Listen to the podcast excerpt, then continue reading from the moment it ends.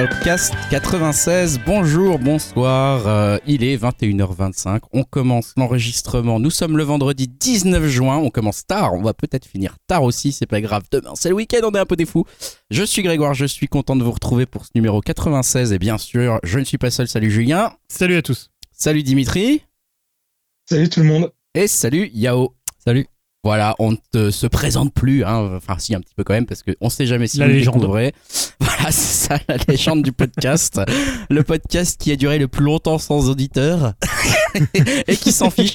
Euh, voilà, non, bah podcast Alors. divertissement, euh, culture, euh, jeux vidéo, un peu tout mélangé. Oh là là, Yao qui nous fait sa, sa star avec Non, il va pas mettre ça pour parler. Attends. petit masque va, on du co- bien. Le Non, Covid, on t'a dit, non. ça existe plus. hein. On Les écoles ton micro, repren- là. les écoles reprennent, t'as le droit au câlin, aux interrogés dans la rue, ça y est, enfin, je veux dire, c'est reparti. C'est bon. Bon, voilà, donc ça c'était pour la petite introduction. Euh, nous sommes dans le numéro déjà 96. Il va peut-être falloir qu'on prépare un truc dans pas très longtemps pour un 4, euh, dans 4 numéros là les gars, on n'a rien prévu. Euh, on va parler de culture. Euh, Est-ce qu'il y a un retour à faire justement sur l'épisode 95 qui Bah était ouais, un épisode spécialement réussi? On peut se- s'auto-féliciter, hein, surtout que... S'auto-sucer, surtout que c'est grâce à, finalement à notre invité euh, exceptionnel que ça a été un numéro particulièrement sympa. Et d'ailleurs, j'avoue, euh, je dois le dire, euh, premier retour en live de moi-même. non mais en vrai, euh, j'ai trouvé ça euh, super agréable à réécouter. voilà, c'est un intervenant benfiqué, hein, donc voilà, le, le game designer, enfin le graphiste, Et le boss le boss de de, Lizard Cube. de Lizard Cube qui avait le plaisir de nous, de, qui a fait le, le plaisir de nous répondre à toutes nos questions indiscrètes. Et franchement, c'était un plaisir de le réécouter. Quoi. Il, est- il était quand même vraiment super sympa, super clair. vraiment, c'était une- très agréable de pouvoir réécouter ce numéro. Je sais pas si, si vous avez d'autres retours que vous voulez partager. euh.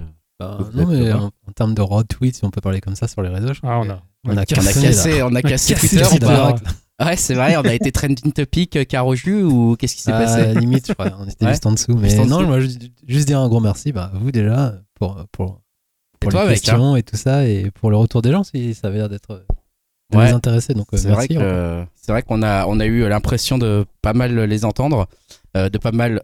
Tu veux quoi, Julien un peu haut dans ton son. Excusez-nous, on fait des petits réglages son en même temps. Ouais, C'est pas moi, j'entends pas trop Yao euh, en même temps.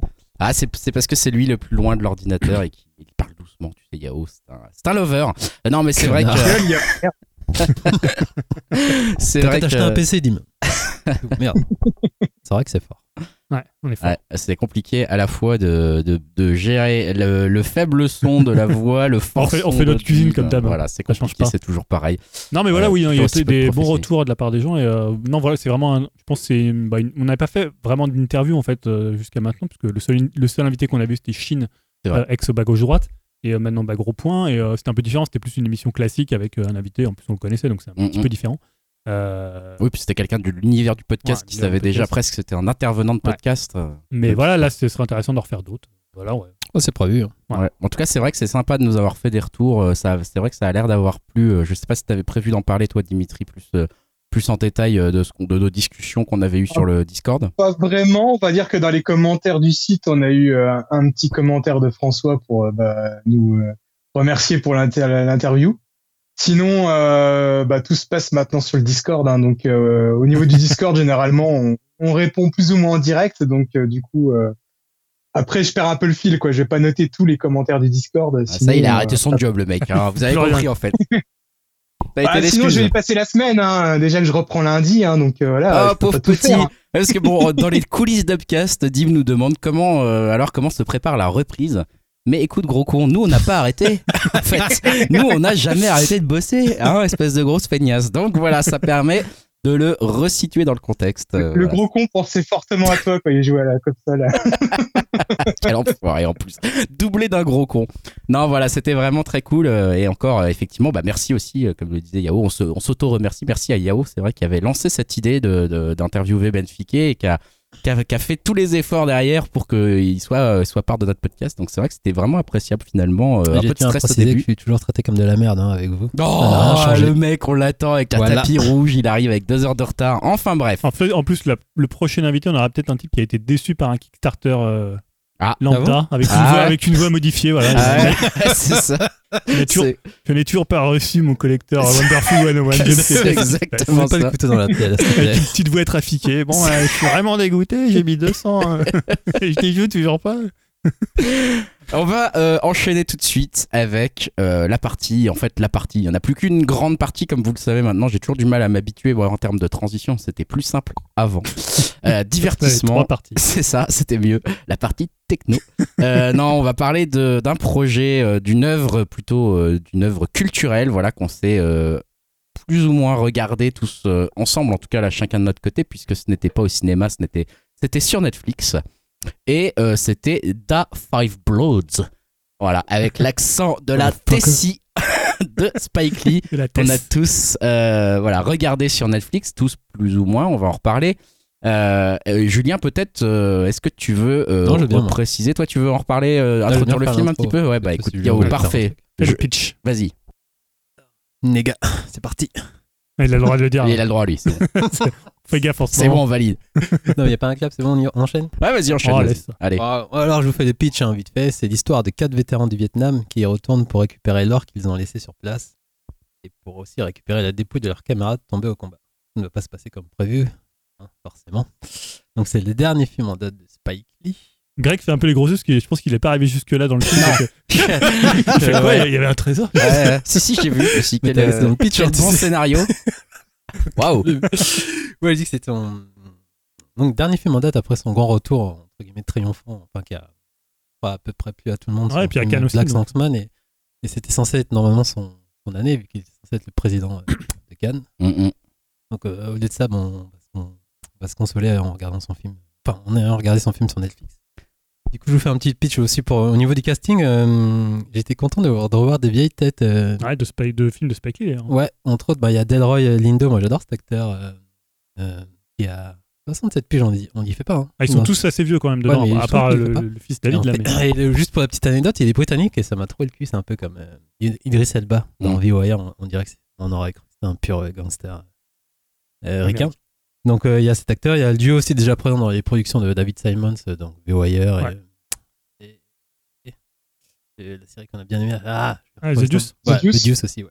Et c'est Clark euh, Peters, le, on le Ouais. voit dedans, qui joue un Mac, euh, un vieux Mac aussi. Et il y a le Isaiah Whitlock Jr., le fameux. Il a un même euh, qui est très connu, c'est le shit. Je sais pas si vous avez déjà vu The Wi- The Wire. Il dit shit. D'ailleurs, il, il le refait dans le film, il Ouais, me semble. tout à la fin. Enfin, ouais. C'est euh, une sorte de caméo.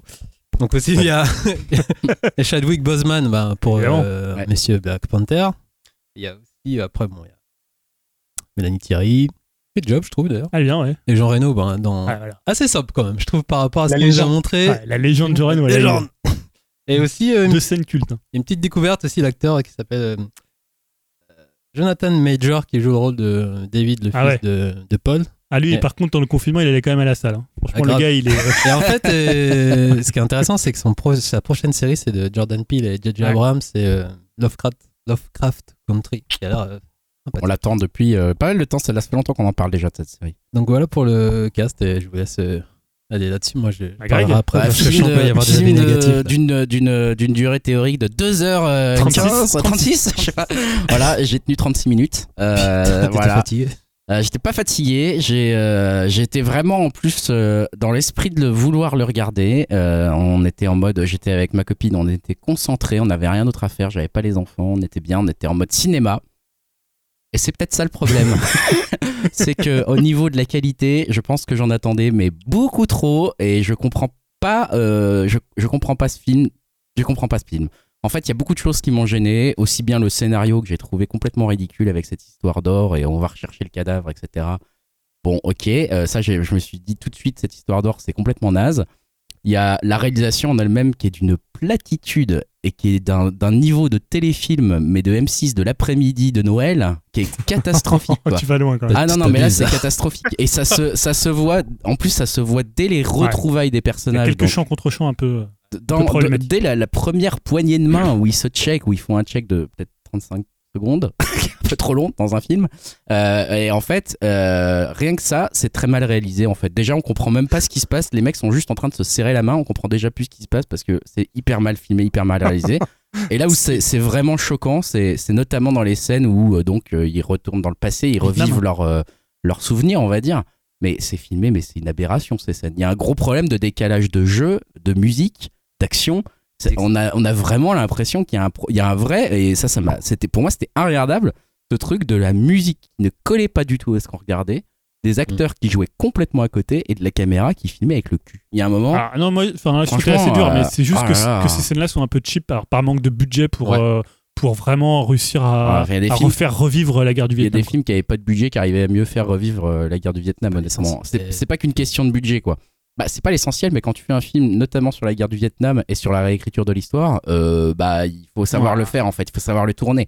Et là, franchement, je comprends pas ce qui s'est passé. Est-ce qu'il avait trop la pression? Est-ce qu'il avait trop de En même liberté? temps, c'est pas son style de filmer des scènes. Je sais pas, mais ouais, mais justement, c'est là où j'étais étonné, c'est que même les, les scènes où ils se parlent et ils sont, euh, tu vois, à table, c'est nul, c'est plat. Enfin, il y a rien, Ah, il y a pas plus de, loin après. il y a rien, il y a pas il y a pas de parti pris quoi. Bah en tout cas les 30 premières ou même le- la- j'ai vu tu vois genre la scène où il y a un des quatre euh, qui retrouve son ancienne amante avec qui euh, il s'est peut-être passé Ouais. des choses machin. Une, une prost- une ancienne prostituée. Voilà, une ancienne prostituée, cette scène est d'une euh, platitude incroyable. Tu ne ressens en fait. absolument rien entre eux, il se passe rien et ils filment des gens en train de manger en mettant une caméra puis voilà en disant allez allez c'est bon. Et puis le truc le fait plus osé qu'il fait c'est champ contre champ T'es quoi. jusqu'où en fait J'ai fait ça. Donc, En, 30 je te dis, en 35 minutes, j'ai vu tellement de platitudes Après, et de boosts.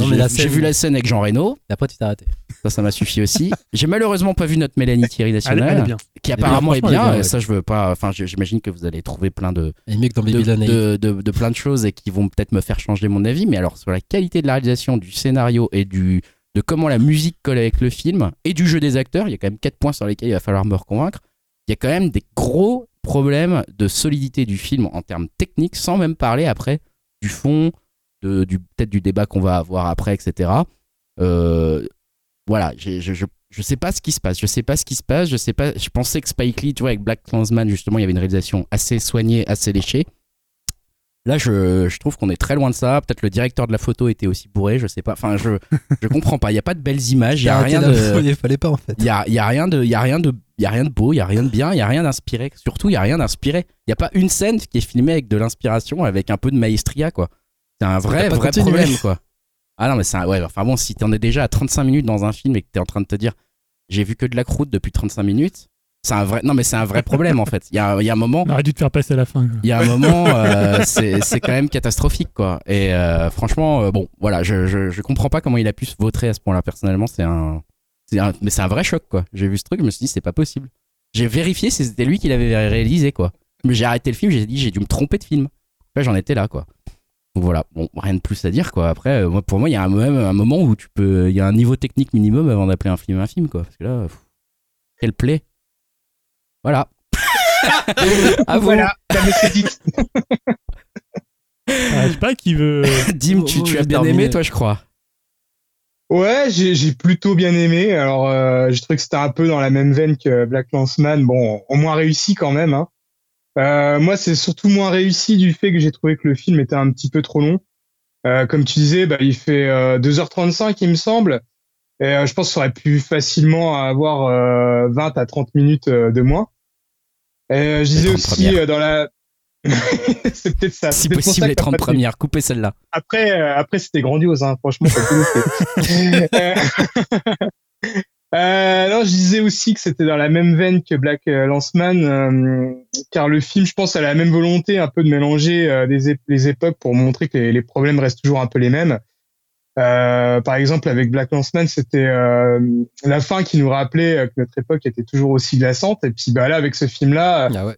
c'est euh, dès le début qu'on est plongé dans l'histoire avec des, des images quand même bien marquantes, bien choquantes. Et euh, enfin, j'ai bien aimé aussi le, le ton du film où il y a des passages plus légers qui pouvaient directement être interrompus par des gros moments dramatiques. Et euh, même si le film est assez prévisible, je trouve que ça provoque euh, quand même euh, quelques instants euh, d'ascenseur émotionnel qui m'ont plutôt bien plu. Et euh, pour moi aussi, enfin un des gros points forts du film, bah, c'est son casting de, de Papy qui est, j'ai, que j'ai trouvé super attachant, Ouais, excellent. qui reviennent un peu sur les lieux qui les a liés à vie. Et j'ai adoré toutes les scènes entre eux, leurs dialogues avec les moments de joie et de colère. Enfin, je les ai trouvés vraiment convaincants. Et euh, bon, après, même si le casting principal il est assez top, euh, c'est pas forcément euh, le cas de, de tout le casting secondaire, hein, notamment le Jean Reno, l'acteur de Julien, qui, a un, qui a un petit peu oublié de jouer quand même euh, dans, Ouais. dans ce film-là. Et la dire. Il deuxième scène euh, d'action, là, elle est, elle est De Roche. ah, il me faisait un petit peu peine à voir. Hein. Il- il euh, avance enfin, plus, hein. Déjà, il y avait, il y avait le cap avec Harrison Ford dans l'épisode 7 de Star Wars. Maintenant, il y a le Cap Jean Reno avec, euh, avec ce film-là, quoi.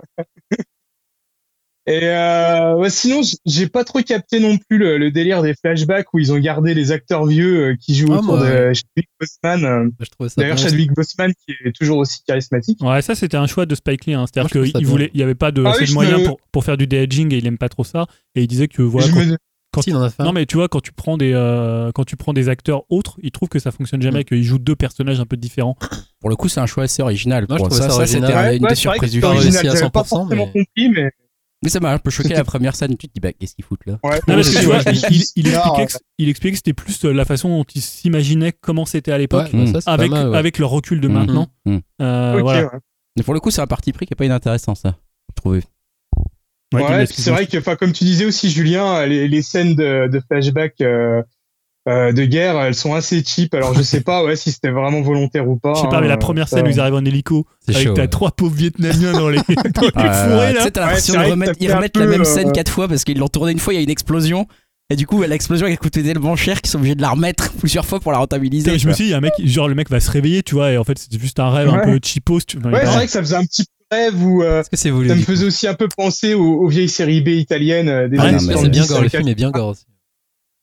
Ouais, ouais, c'est clair qu'il est bien gore. Et euh, enfin après, pareil, euh, je trouvais qu'il y avait quand même des scènes qui traînaient un petit peu en longueur, euh, surtout dans la deuxième partie du film. Euh, je pense que c'était pas nécessaire et que ça plombe un peu le, le rythme. Ah, tu parles de la Mais scène bon, avec Paul après, euh, comment? Tu, tu parles de la scène avec Paul euh, en face cam euh, vers la fin ou pas du tout? Le Ouais, ouais. Euh, Puis même les scènes d'action, enfin la scène d'action à la fin, elle est un peu, je trouve que c'était un peu raté quoi.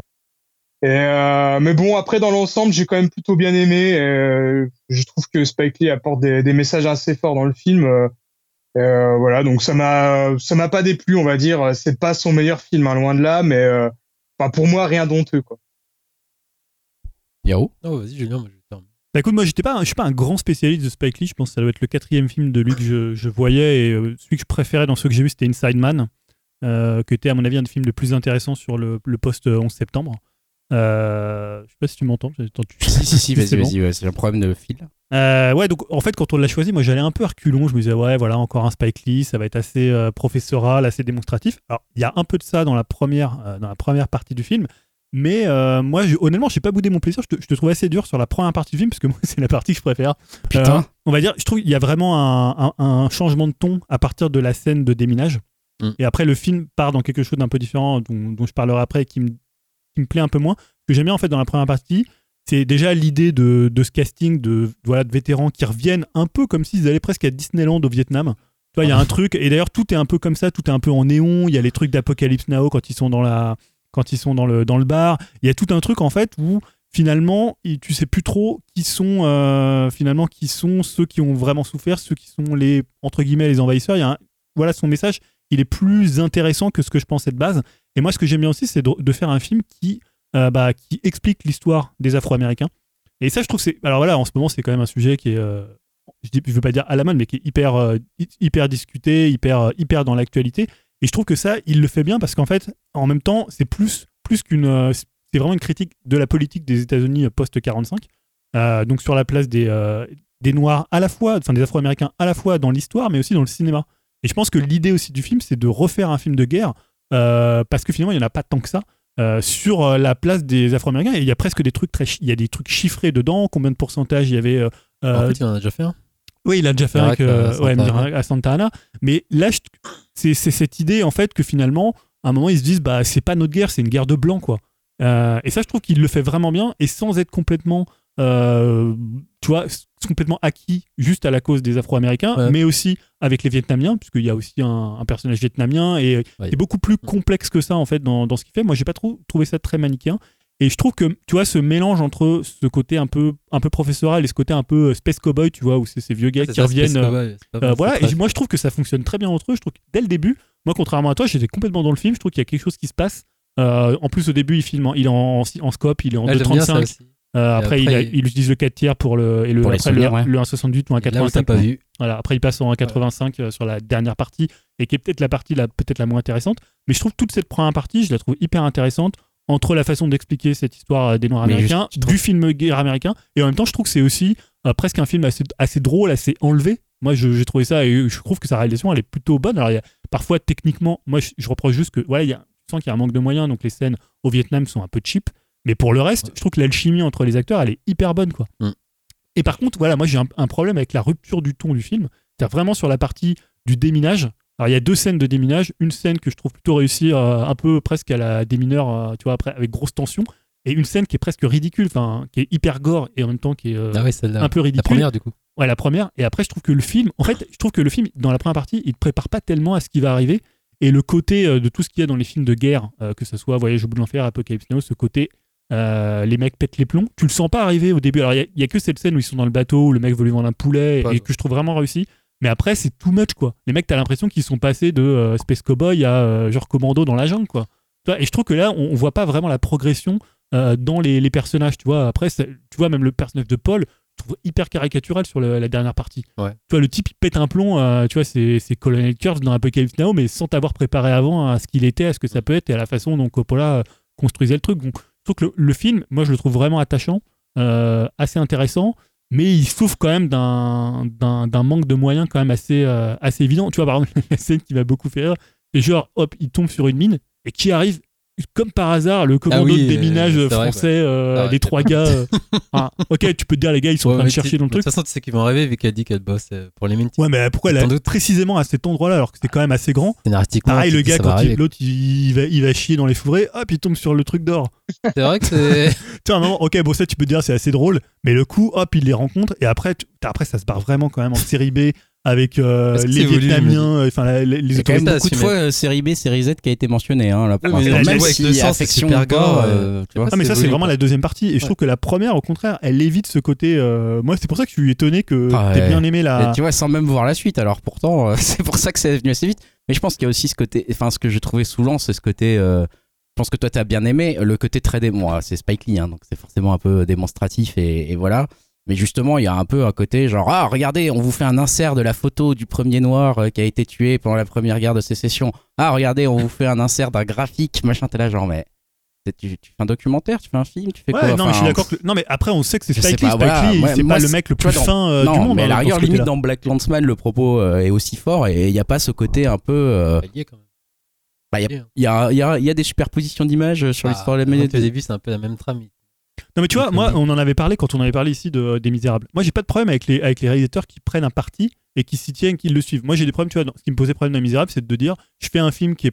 Je, je suis anti-flic, mais je fais un film qui montre que finalement, je suis pas vraiment anti-flic. Là, tu vois, Spike Lee, il le dit clairement c'était une guerre pour des blancs, il y a des noirs qui sont allés, et finalement, est-ce que c'était leur guerre? Et il fait le procès. Et alors, c'est un film très anti-Trump, très Ouais. anti-politique Ah bah oui, des États-Unis post-45, mais il assume totalement ça et il le fait. Alors, ok, des fois, il est pas toujours d'une subtilité dingue, mais je veux dire, il est pas moins subtil que, euh, tu vois, quand Tarantino, il fait un film sur la Deuxième Guerre mondiale ou euh, sur, euh, le- sur l'esclavage aussi, tu vois. Ouais, mais ça, ça, ça donné, pose je- problème ce côté Michael Moore, quoi, je trouve un petit peu. Tu vois, c'est qu'en fait, euh, tu décrédibilises. En fait, quand, mais même Tarantino, d'ailleurs, moi, j'étais pas très satisfait par Inglourious Bastard ou Ouais. par c'est à chaque fois qu'il va dans des dans des excès comme ça, c'est qu'en fait, je trouve que l'excès de message tue le message, quoi. C'est-à-dire, tu tu vois, tu- voilà, c'est comme quand tu vas regarder un film avec justement le le, Bowling for du gars de Bowling for Columbine, c'est qu'en fait tu, tu vas même plus le regarder euh, de façon neutre, ça devient presque, tu te moques de, de Michael Moore en regardant son truc en disant alors qu'est-ce qui va nous tirer par les cheveux encore? Il va encore aller en France un moment dans le documentaire montrer à quel point notre pays est merveilleux par rapport aux États-Unis.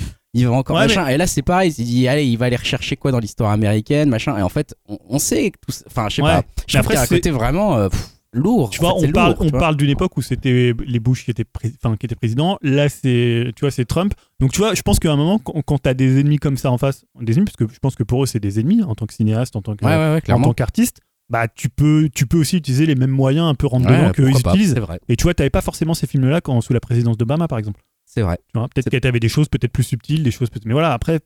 Et voilà, moi ça me dérange pas du tout que tu vois qu'il fasse ça. Et pourtant, des fois, j'étais là, je me disais, ouais, voilà, c'est un peu amené avec des gros sabots. Voilà, comme tu disais, t'as les photos, t'as voilà, le truc de Martin Luther King, tu le revois, Malcolm X, tout ça. Enfin, il saute plein de trucs, mais en même temps, il montre aussi euh, des atrocités qui ont été commises par les États-Unis, qui sont pas que sur les Noirs américains, sur les Vietnamiens. Tu vois des Mhm. enfants, euh, ou même les, sur le, le régime chinois, donc euh, sur le communisme. Enfin, tu vois, ça, ça, ça reste pas quand même centré que sur la question euh, des, Noirs- des Afro-Américains, quoi. Mm. Ok, cool. Euh, Yao Euh, bah, moi, je suis pas de ton avis, hein, forcément, Greg. Je suis fils de l'avis de Julien et Eddie, mais avant de revenir sur, sur ce que tu as dit, propos politiques, moi, j'aime, bah, comme toi, j'aime bien le casting euh, des papilles. Je trouve que ça fonctionne bien, sauf le quatrième Eddie, je trouve qu'il est un peu sacrifié dans la relation. De toute façon, il part très vite, hein. mais je trouve que ça marche un peu moins avec lui, il est plus effacé. Mais Paul, bon, forcément, il tire la baraque et j'ai un peu de mal aussi avec euh, Chadwick. Euh, Enfin, je sais que c'est une sorte de personnage iconique, mais j'ai pas encore réussi vraiment à capter son rôle, euh, une sorte de leader charismatique sur eux, parce que j'ai l'impression que, enfin, l'intrigue c'est quand même être censé euh, être centré sur lui, et quand il retrouve l'or, ça, se- ça- c'est un peu dilué, on en parle, enfin, c'est vite fait. euh, Bah, c'est qu'après, la cupidité fait que Ouais. l'intérêt personnel fait que finalement, ils ont plus trop envie de suivre son Ouais, je suis son- d'accord, les mais je trouve, dessins en fait, que lui, il- envisageait pour la communauté noire. Quoi. Ouais, mais au final, je trouve qu'il est moins présent, enfin, comme il aurait dû l'être. Il y a forcément la scène du pardon, entre guillemets, vu que c'est une. C'est la faute de Paul, en fait, s'il meurt, et vu qu'il a, il a ça. pas du tout. Là, Ah oui, toujours. Donc, il est- de toute façon, il a ça sur la conscience, on comprend après que ça, ça le pèse, c'est pour ça, entre guillemets, qu'il pète les plombs et tout ça, mais donc, du coup, il a sa sorte de rédemption, mais. je trouve, euh, enfin, je suis moins convaincu par ça, en fait. Et comme disait Dim aussi, il y a vraiment des passages un peu longués, je trouve qu'il aurait pu être plus court, le film, quand même. Et après, euh, je trouve que c'est un bon, un bon. Enfin, je m'y attendais pas que ce soit agréable à regarder, en fait, parce que Spike Lee. euh, Ouais. Il y a du bon et du moins bon. Et là, comme disait après, je rejoins un peu Greg, c'est vraiment un peu quand même démonstratif. C'est vraiment un peu le fourre-tout pour moi de Spike Ouais, mais tu vois, moi, je suis pas avec Greg. Moi, je- je- quand je suis arrivé, je me suis pas dit, c'est chiant. J'étais complètement dans le film. Ah, je suis dans le film. Et mais... pourtant, même, tu vois, il y avait des inserts, des trucs un peu professoraux et tout ça, mais en même temps, j'avais vraiment de l'intérêt pour les personnages. Je trouve que ça allait vite, c'était rythmé. ça- Enfin, c'était vraiment, il y avait un amour pour le genre et un amour pour le cinéma. Lee, c'est quand même un réalisateur Ah, je dis qui, a- pas le qui est contraire. un Mais... fan quand même de cinéma et ça se sent, je trouve, à l'écran. mais je dis, quand tu vois Black Sandman avant, tu dis que c'est encore mêmes, Sandman. euh, les mêmes copier-coller du, euh, du fameux son plan, son fameux plan où tu sais la caméra à la, quand Ouais. tu vois à la fin son, Avec Paul, là. son trait, on va dire son, son copyright, c'est passé déposé. T'as le face cam justement avec Paul qui fait son discours. Ça aussi, c'est tu le revois dans ses autres films. En fait, j'ai l'impression que c'est une sorte de fourre-tout de tout ce qu'il a fait dans son cinéma à chaque fois qu'il remet dans ses films en fait. Et j'ai- je trouve toujours qu'il il a jamais un axe précis. Il mélange un peu le tout. Bon, à part c'est des détails, mais sinon, au final, moi j'ai trouvé ça beau, contrairement à Greg. Surtout bah, quand il. Je crois le terme dis, c'est un 80 Quand il passe. euh, Ouais, un 85 ou un 78, je sais plus moi je trouve ça le beau les paysages, je trouve que c'est bien filmé, je trouve ça dépaysant, je trouve que ça fait du bien aussi de voir des décors Quand naturels. De, Ouais, vraiment. de- enfin, quand ils arrivent à, vraiment à, à chercher les lingots quoi. Et je Ah, trouve que ça fonctionnait aussi, j'ai bien aimé, ça m'a touché la relation entre Paul et, euh, son fils, du son coup fils, David, tu comprends comment il est, euh, enfin, en gros euh, il le vit mal, en gros son père il lui fait comprendre qu'il a jamais voulu être là, tu vois. Bon, on peut comprendre vu ce qu'il a vécu. Et euh, donc non, moi c'était une bonne surprise après Jean Reno, bon bah Jean Reno, bah, c'est Jean Reno quoi. Et encore, je, je suis assez méchant parce que sa première scène, elle est pas si Ouais. catastrophique que ça. La première Après, scène où, français ils, quoi. où ils, ils- ils font une espèce de deal, une espèce de business. Ouais, c'est vraiment la deuxième scène où il est Ah, quand même un peu. ouais.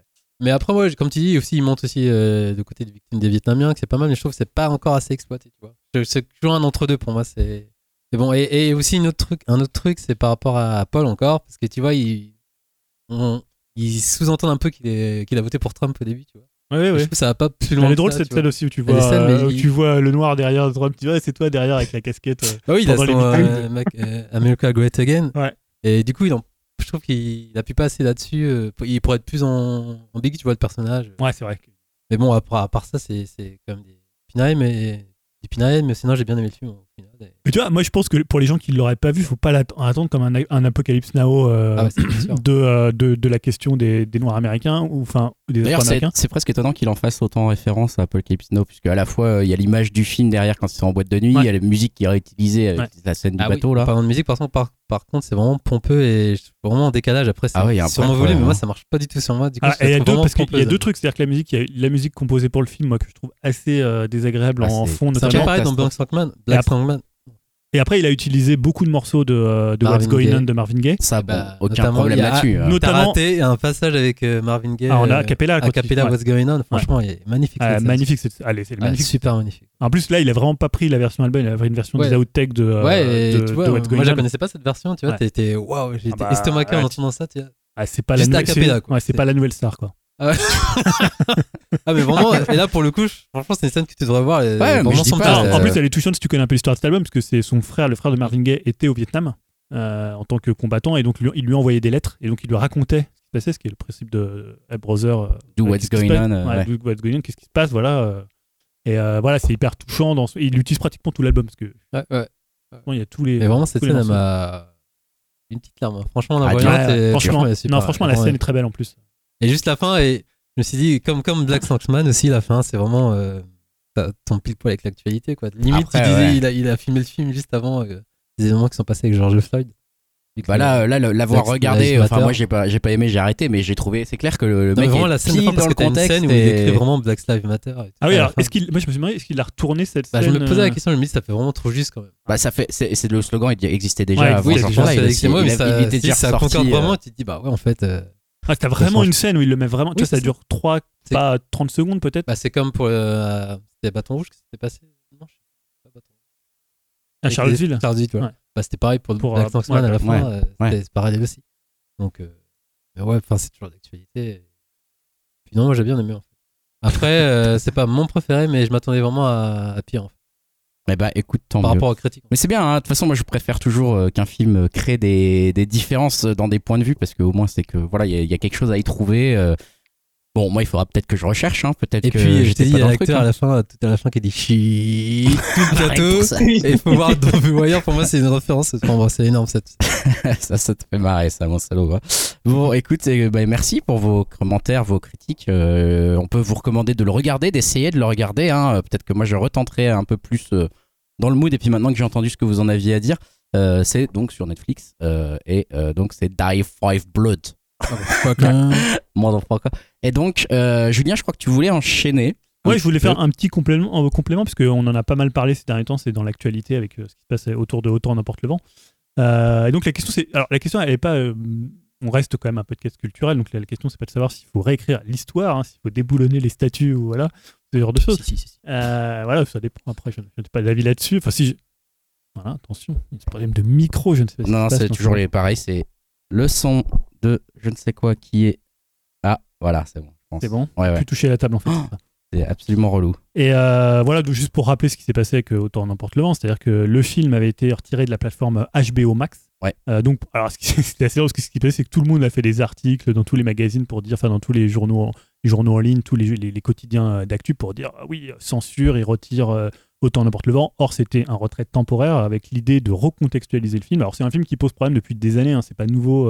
On parlait de Black Landsman, mais euh, Spike Lee fait d'ailleurs une réponse. Ouais, il Euh, parle du film euh, ouais. euh, Birds of Nation. Ouais, Bird of Nation, alors qu'il y a un autre film aussi problématique, mais pour le coup quand même quand même plus vieux. En plus, c'est le plus grand succès de l'histoire de l'histoire du, ouais. du cinéma. Malheureusement, je sais pas. Après, on- voilà, Bref. le, le bouquin aussi. Alors, c'est vi- évidemment un film qui romantise l'esclavage et aussi qui prend pas mal de liberté historique avec ce que le rôle du Sud euh, dans, dans l'histoire américaine.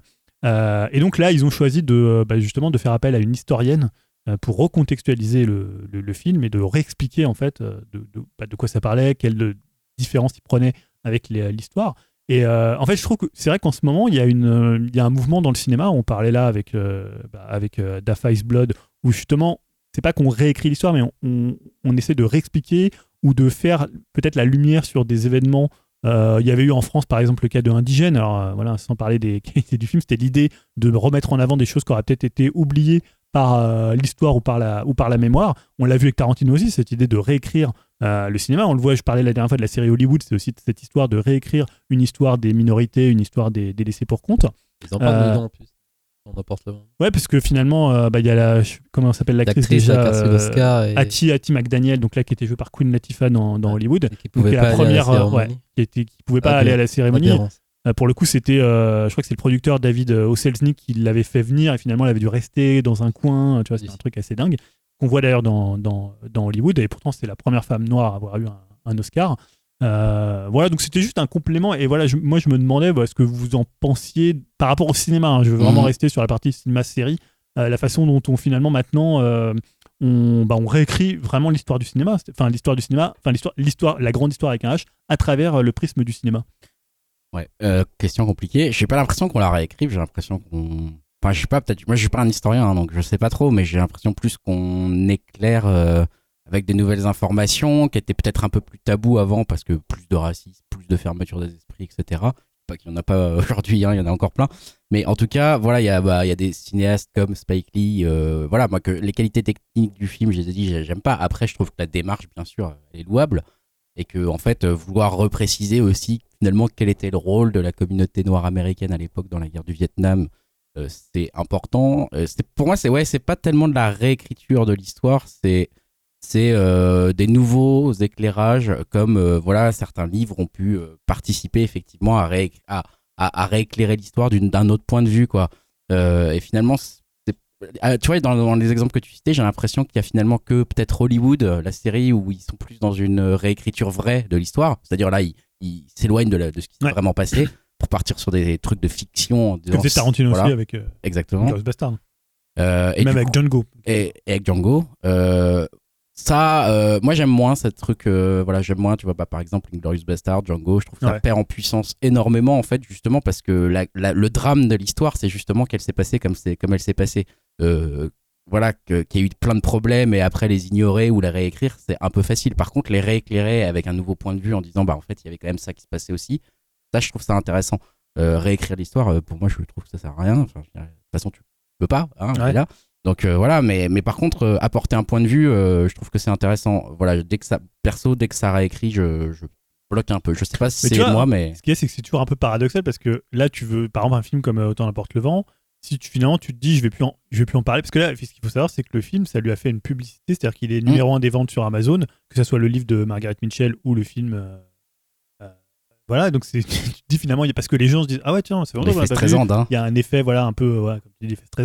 Euh, c'est quand même finalement paradoxal, c'est-à-dire que tu vas créer de la publicité. Bah ouais, ouais. Euh, tu vois, c'est comme on en parlait, on en avait parlé ici pour Après, a- J'accuse.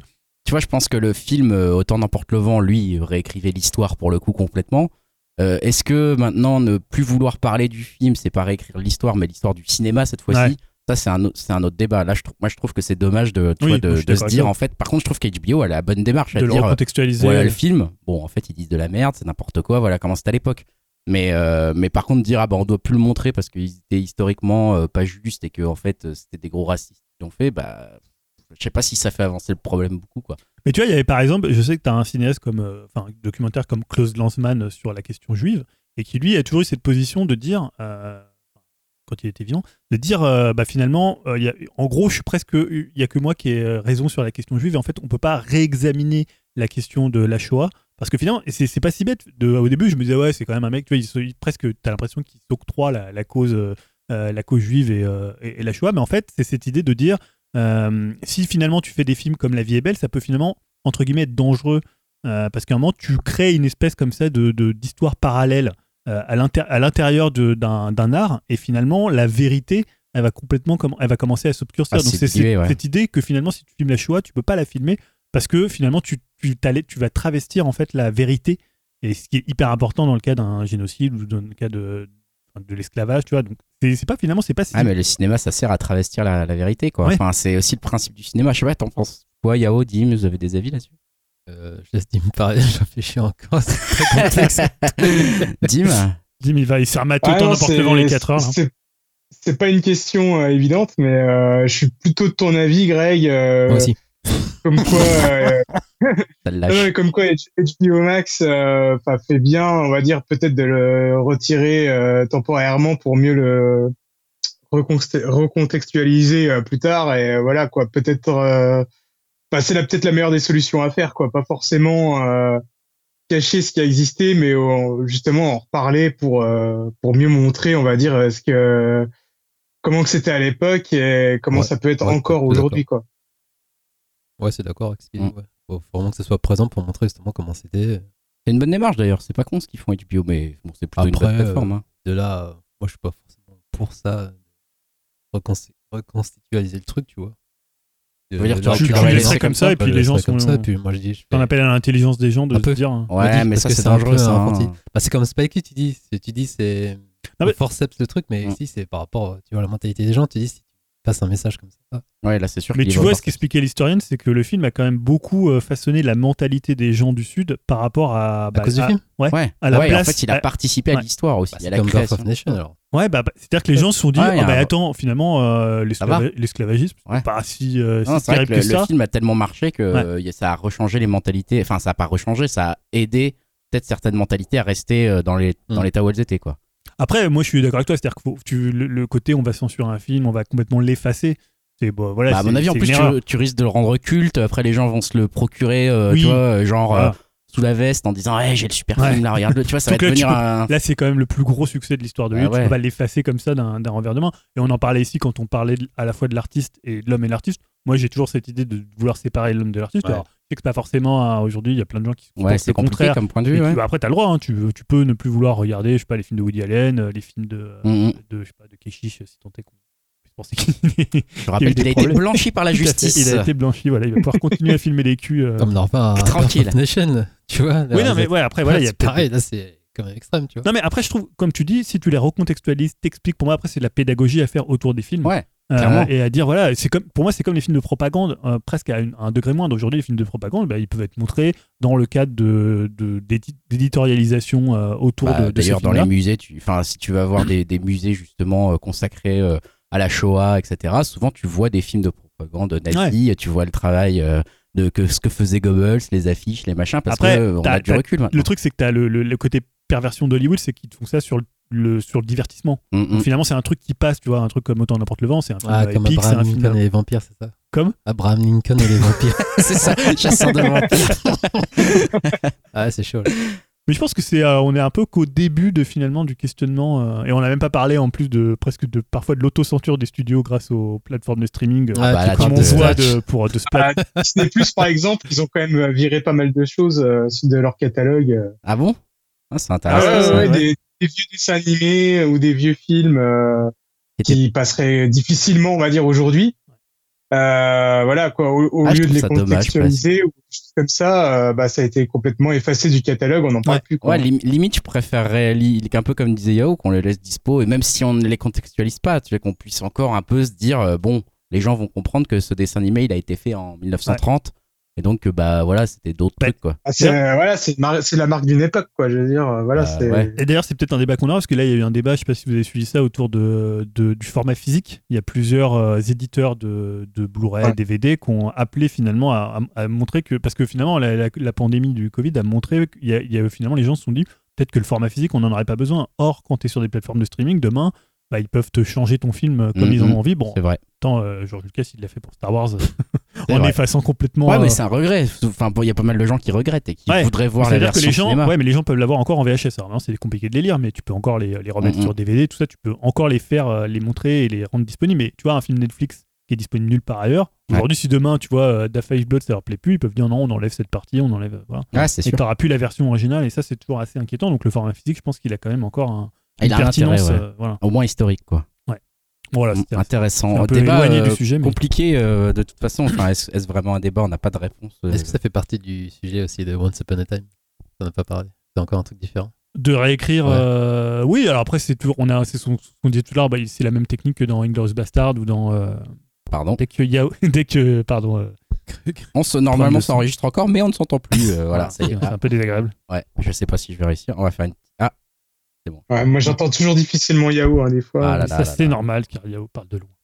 Putain, je suis prêt en plus là. Non, mais Ouais, non, mais en fait, le micro est dans Ah, d'accord. Ouais, c'est ça le truc. Euh, Ah, voilà, si tout. Voilà, faire. ouais, ouais. On va enchaîner, on va enchaîner avec les projets pourris risqués et qui hype. On revient, hein, ça fait bizarre, ça fait longtemps qu'on n'avait pas eu un truc tech classique, projet risqué, machin. On n'a pas le projet pourri euh, cette fois-ci, donc c'est plutôt bien, mais on a un projet euh, risqué de Dimitri qui va nous parler de The Promised Neverland. Je ne sais pas du tout ce que c'est. mais Un manga? Ouais, alors, bah, tu vois, que pour Ouais. ceux qui ne pas, connaissent pas comme même toi, il y en a trop des mangas. euh, donc euh, The Promised Neverland ou The Promised Neverland euh, par chez moi. non, Ouais, je rigole. titre en japonais. Encore une fois, Je l'espère, je sais pas, tu connais le titre en Bien japonais sûr. Non, même pas en plus.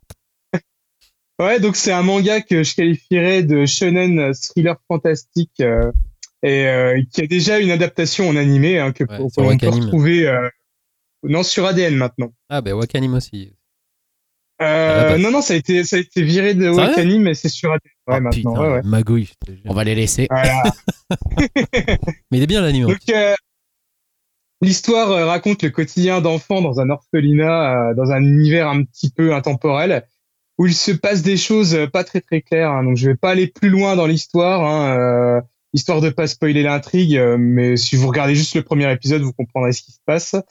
Euh, ça mérite plus d'être vécu que, que de- que d'être raconté. Et euh, comme souvent maintenant, bah, ce manga a été acheté par les Américains pour une adaptation.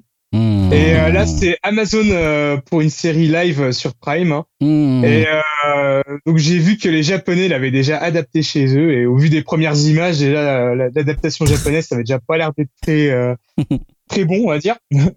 Euh, Peut-être que chez les Américains, ça sera mieux. hein, c'est pour ça que je l'ai mis dans les projets risqués, parce que c'est confié à René euh, Rossman, qui euh, a travaillé sur euh, Spider-Man Into the Spider-Verse Ah ouais. en tant que réalisateur et producteur exécutif.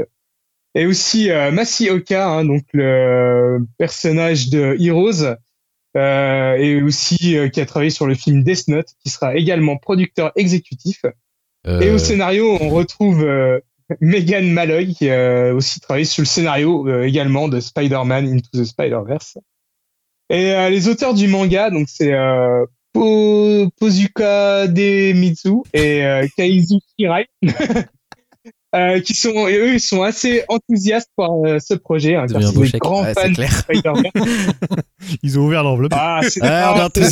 Non, non, non, non, non, non. Eh C'est ben, juste parce que c'est des euh, grands fans de Spider-Verse, mais comme tout le monde hein, en même temps. Non mais alors attends, euh, autant je comprends que tu te dises ouais, c'est peut-être pas mal, ça allait risquer avec le Spider-Verse, autant le film Death Note, je crois pas que c'était exceptionnellement bon, si je peux me Ah, en permettre. même temps, c'est juste, juste un producteur. Hein. Je pense que chaque producteur ont, ont pu produire des bons films Ouais, comme des croûtes. Ça Chow, veut pas dire grand chose. C'est pas des réalisateurs ni des, des scénaristes. Ouais, quand même. hein. Euh, ouais, ouais, bon. Hein. Peut-être que le, le producteur de, euh, de Five Bloods a peut-être produit des bons films. Hein. Ça m'étonnerait. Ah, Netflix Ouais, n'est pas pour vraiment l'instant, on n'a pas producteur plus de d'ailleurs. précision pour euh, une sortie, mais euh, bon, de toute façon, hein, c'est le genre de truc, comme on dit, qui fera pas mal de bruit, j'en doute pas. Et euh, si je l'avais mis aussi dans les projets euh, risqués, c'est que je trouve que bien souvent, des man- les mangas, c'est un peu euh, inadaptable.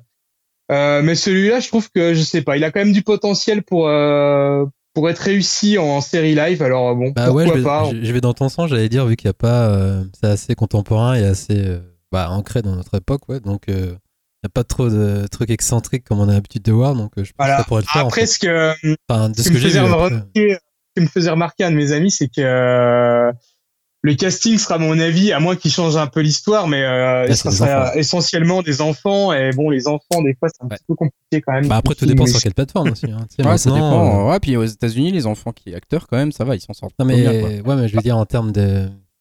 C'est pas gentil avec les enfants, quoi. Ah oui, Cette ah oui, série. C'est ça. ah oui. Après, Une je sais, euh, ça, ça sera sur Amazon Prime, donc on verra bien. Et c'est des enfants ou des ados? Non, des enfants. D'accord. Parce que moi, je, ma, euh, ma je fille euh, bah, j'avais montré le premier épisode, moi, elle a l'air fan. Ouais. Ah bah elle adore le, le manga. Ouais. Du coup, euh, Non, ouais, c'est des enfants. Très bien. Euh, bah écoute, on va essayer de suivre ça. Euh, on va passer au projet qui hype avec Julien. Euh, Julien nous parle de Toss a Coin. Eh oui, the parce que je vais vous parler de la meilleure, la meilleure série de 2019. Non, c'est pas Watchmen parce que voilà, Watchmen, ils ont euh, montré un là. peu les, les noirs américains, tout ça. C'est pas Mindhunter. Ils étaient quand même super en avance. Ah, quand même, ouais, non, C'était en Watchmen. avance. Non, la meilleure série, c'est quand même Henry. Cavill qui trucidait du monstre Mais bien dans sûr. l'univers d'Heroic Vous Fantasy. l'avez survendu cette série, quoi. Elle est trop bien. Tu l'as fini Ouais, mais c'est sympa, mais non. Arrête, la c'était. C'était superbe. J'ai vu que cheap. Prof Oz s'y était mis, il a beaucoup aimé. Mais c'est normal, c'est un homme bien. Et voilà, parce que finalement, la saison 2 s'annonce bientôt. Et en fait, on a eu. Alors, on, on savait déjà que la première saison, elle avait un peu posé problème à certains sur les timelines. hein, Mhm. c'est trois Ah oui. timelines différentes. Moi, moi, ouais. Voilà, C'est pas au début, on comprend Ouais, pas grand chose. Moi, je Ah, là, ça t'a pas dérangé, là. Ouais. Non, parce que Fast, là, justement- c'est de la merde, c'est cheap, mais alors euh, Witcher, la Bah, réalisation, justement, parce que c'était hein. c'était bien fait. À la- au quatrième épisode, tu comprends comment les timelines se, se, se Et là, répondent. et là, après 35 minutes, t'aurais compris comment Ouais, ça peu devait- ça- Non, mais il n'y a pas eu de problème de compréhension. Hein. Je ça très facile à comprendre, juste nul en fait. Et euh, voilà, donc ce que je trouve intéressant, c'est que la showrunneuse qui s'appelle Lauren Schmidt Isrich a dit bon voilà, euh, la saison 1 elle était construite comme ça, mais on va pas faire la même chose pour la saison 2. Euh, voilà, elle disait on va, on va être dans, ils vont tous être dans la même timeline. Par contre, on va toujours jouer avec cette idée du temps, parce qu'il va y avoir des flashbacks, des flash forward. Et en fait, ils vont toujours, ils vont pas non plus faire un truc complètement linéaire, ouais. mais en même temps, c'est, tu vois, je trouve que ça fait pas non plus. On s'est dit bon, les gens ont pas compris euh, dans la première saison, parce que c'est vraiment, c'est la première saison à cartonner. Donc là, ils ont quand même un peu les, euh, ils ont, je pense, les, les coups des franches pour bah, faire un peu ce qu'ils veulent sur la, la saison 2. Et euh, pour le coup, c'est assez intéressant ce qu'elle dit, c'est-à-dire de pas, euh, de, de finalement de pas refaire la même chose, de pas réutiliser les, les timelines décalées, mais de faire quand même des utilisations du temps qui vont être un peu C'est différentes. cool.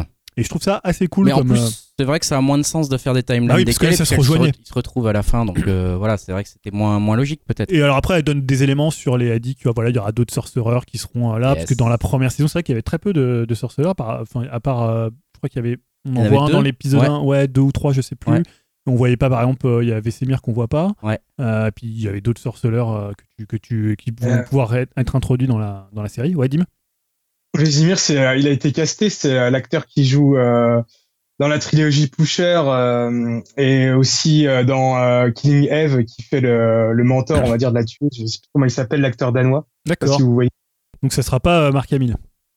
Non, non, mais c'est un très bon acteur aussi. Hein, il est excellent. donc. Non, mais voilà, moi je ne souhaitais pas particulièrement que ce soit Marc Hamill. Mais voilà, je trouve, voilà, euh, là, on l'aura, je sais pas si on l'aura en 2020, la série avec euh, le coronavirus, je sais pas si ça a été euh, beaucoup décalé. Ouais, ils avaient eu pas mal de problèmes de, de tournage. je crois qu'ils avaient séries. arrêté au moins 6 mois, un truc comme ça. Ouais. Donc c'est vrai qu'on on risque de pas de l'avoir tout de suite, je pense. Mais j'ai hâte.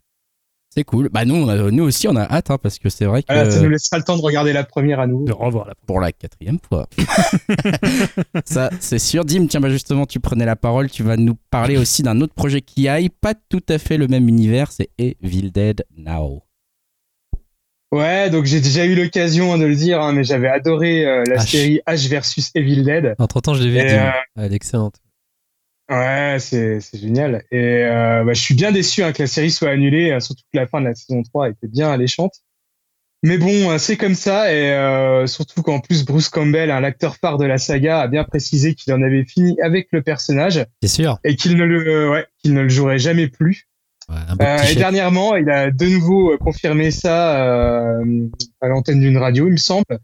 Euh, mais ça l'empêche pas euh, de dire euh, qu'il y aura bien un quatrième film intitulé Evil Dead Now. Mhm. Euh, il ne jouera pas dedans, mais il sera producteur avec Sam Raimi.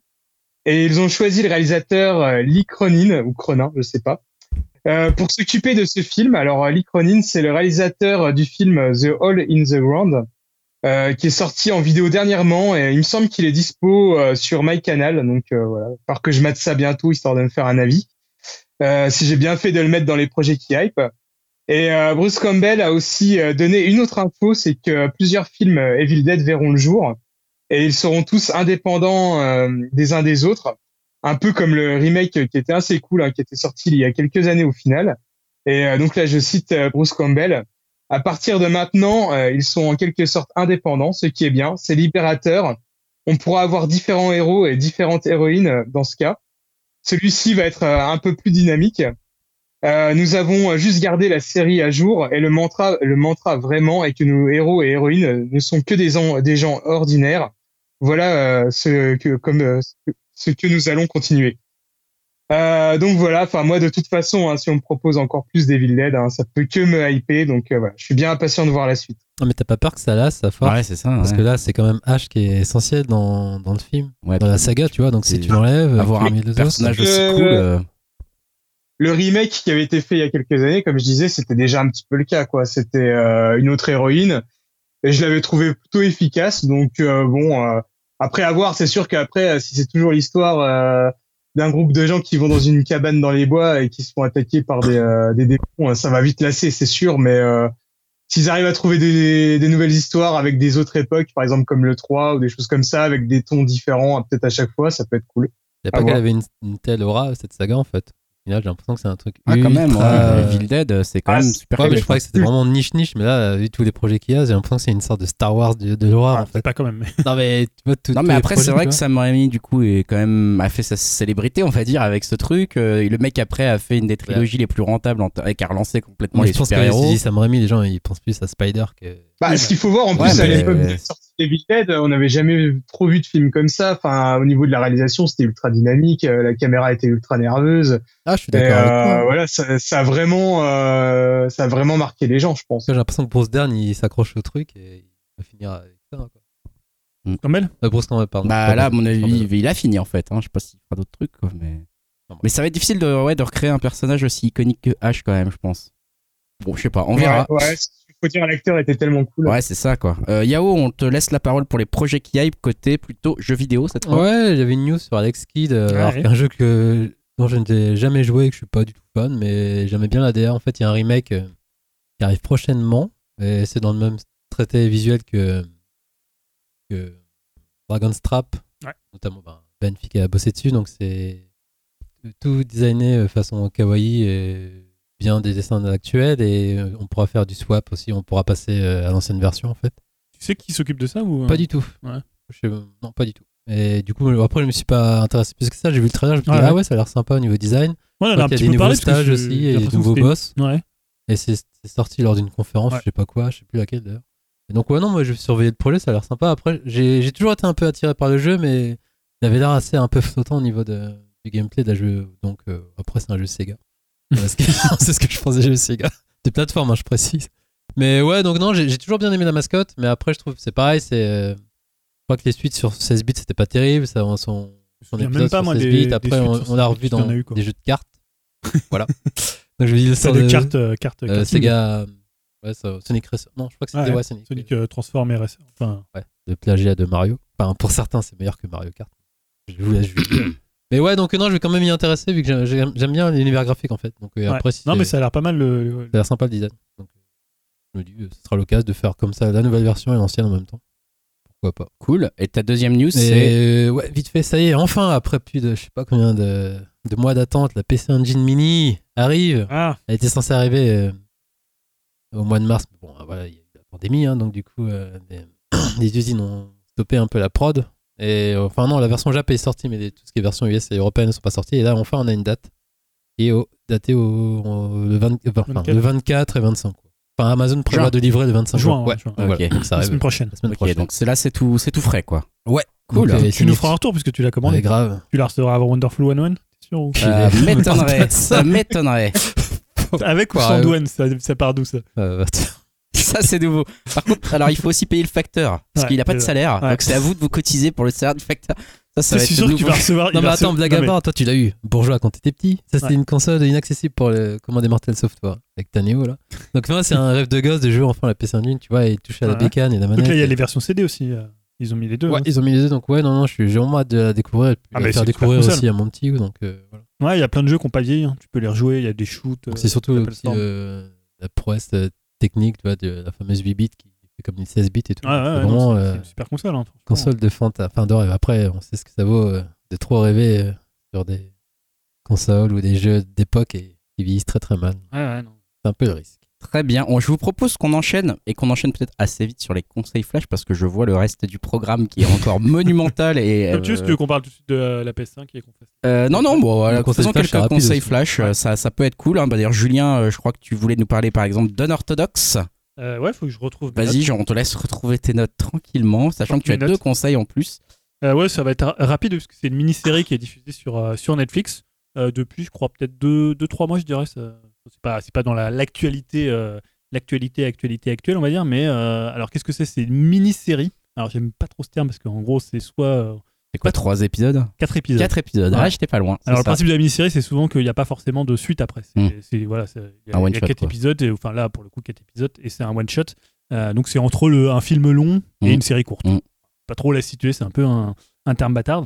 Euh, qui est donc a été créé par Anna Winger et euh, Alexa Karolansky et qui est adapté euh, de l'autobiographie qui s'appelle aussi Unorthodox The Scandalous Rejection of My Acidic Roots euh, qui avait été écrit par Deborah Fieldman et en fait qu'est-ce que ça raconte? Ça raconte donc l'histoire justement d'une communauté euh, juive américaine d'une jeune femme qui s'appelle dans la série Esther Esther Shapiro et qui va en fait s'échapper littéralement de, de ce de, de cette communauté de cette communauté juive donc qui est, extrêmement traditionnaliste hein. Et donc la série commence. Alors ce qui est assez intéressant dans la série c'est que par rapport à certaines mini-séries qui ont toujours du mal un peu à décoller au début là ce qui est assez intéressant c'est que dès le début ça prend presque euh, un- tournant un peu un peu thriller qu'en fait elle va s'échapper et aller à Berlin et en fait, il va y avoir deux timelines. Une timeline qui va se passer au moment présent à Berlin, qui est la timeline, on va dire, la moins intéressante, parce qu'elle est un peu.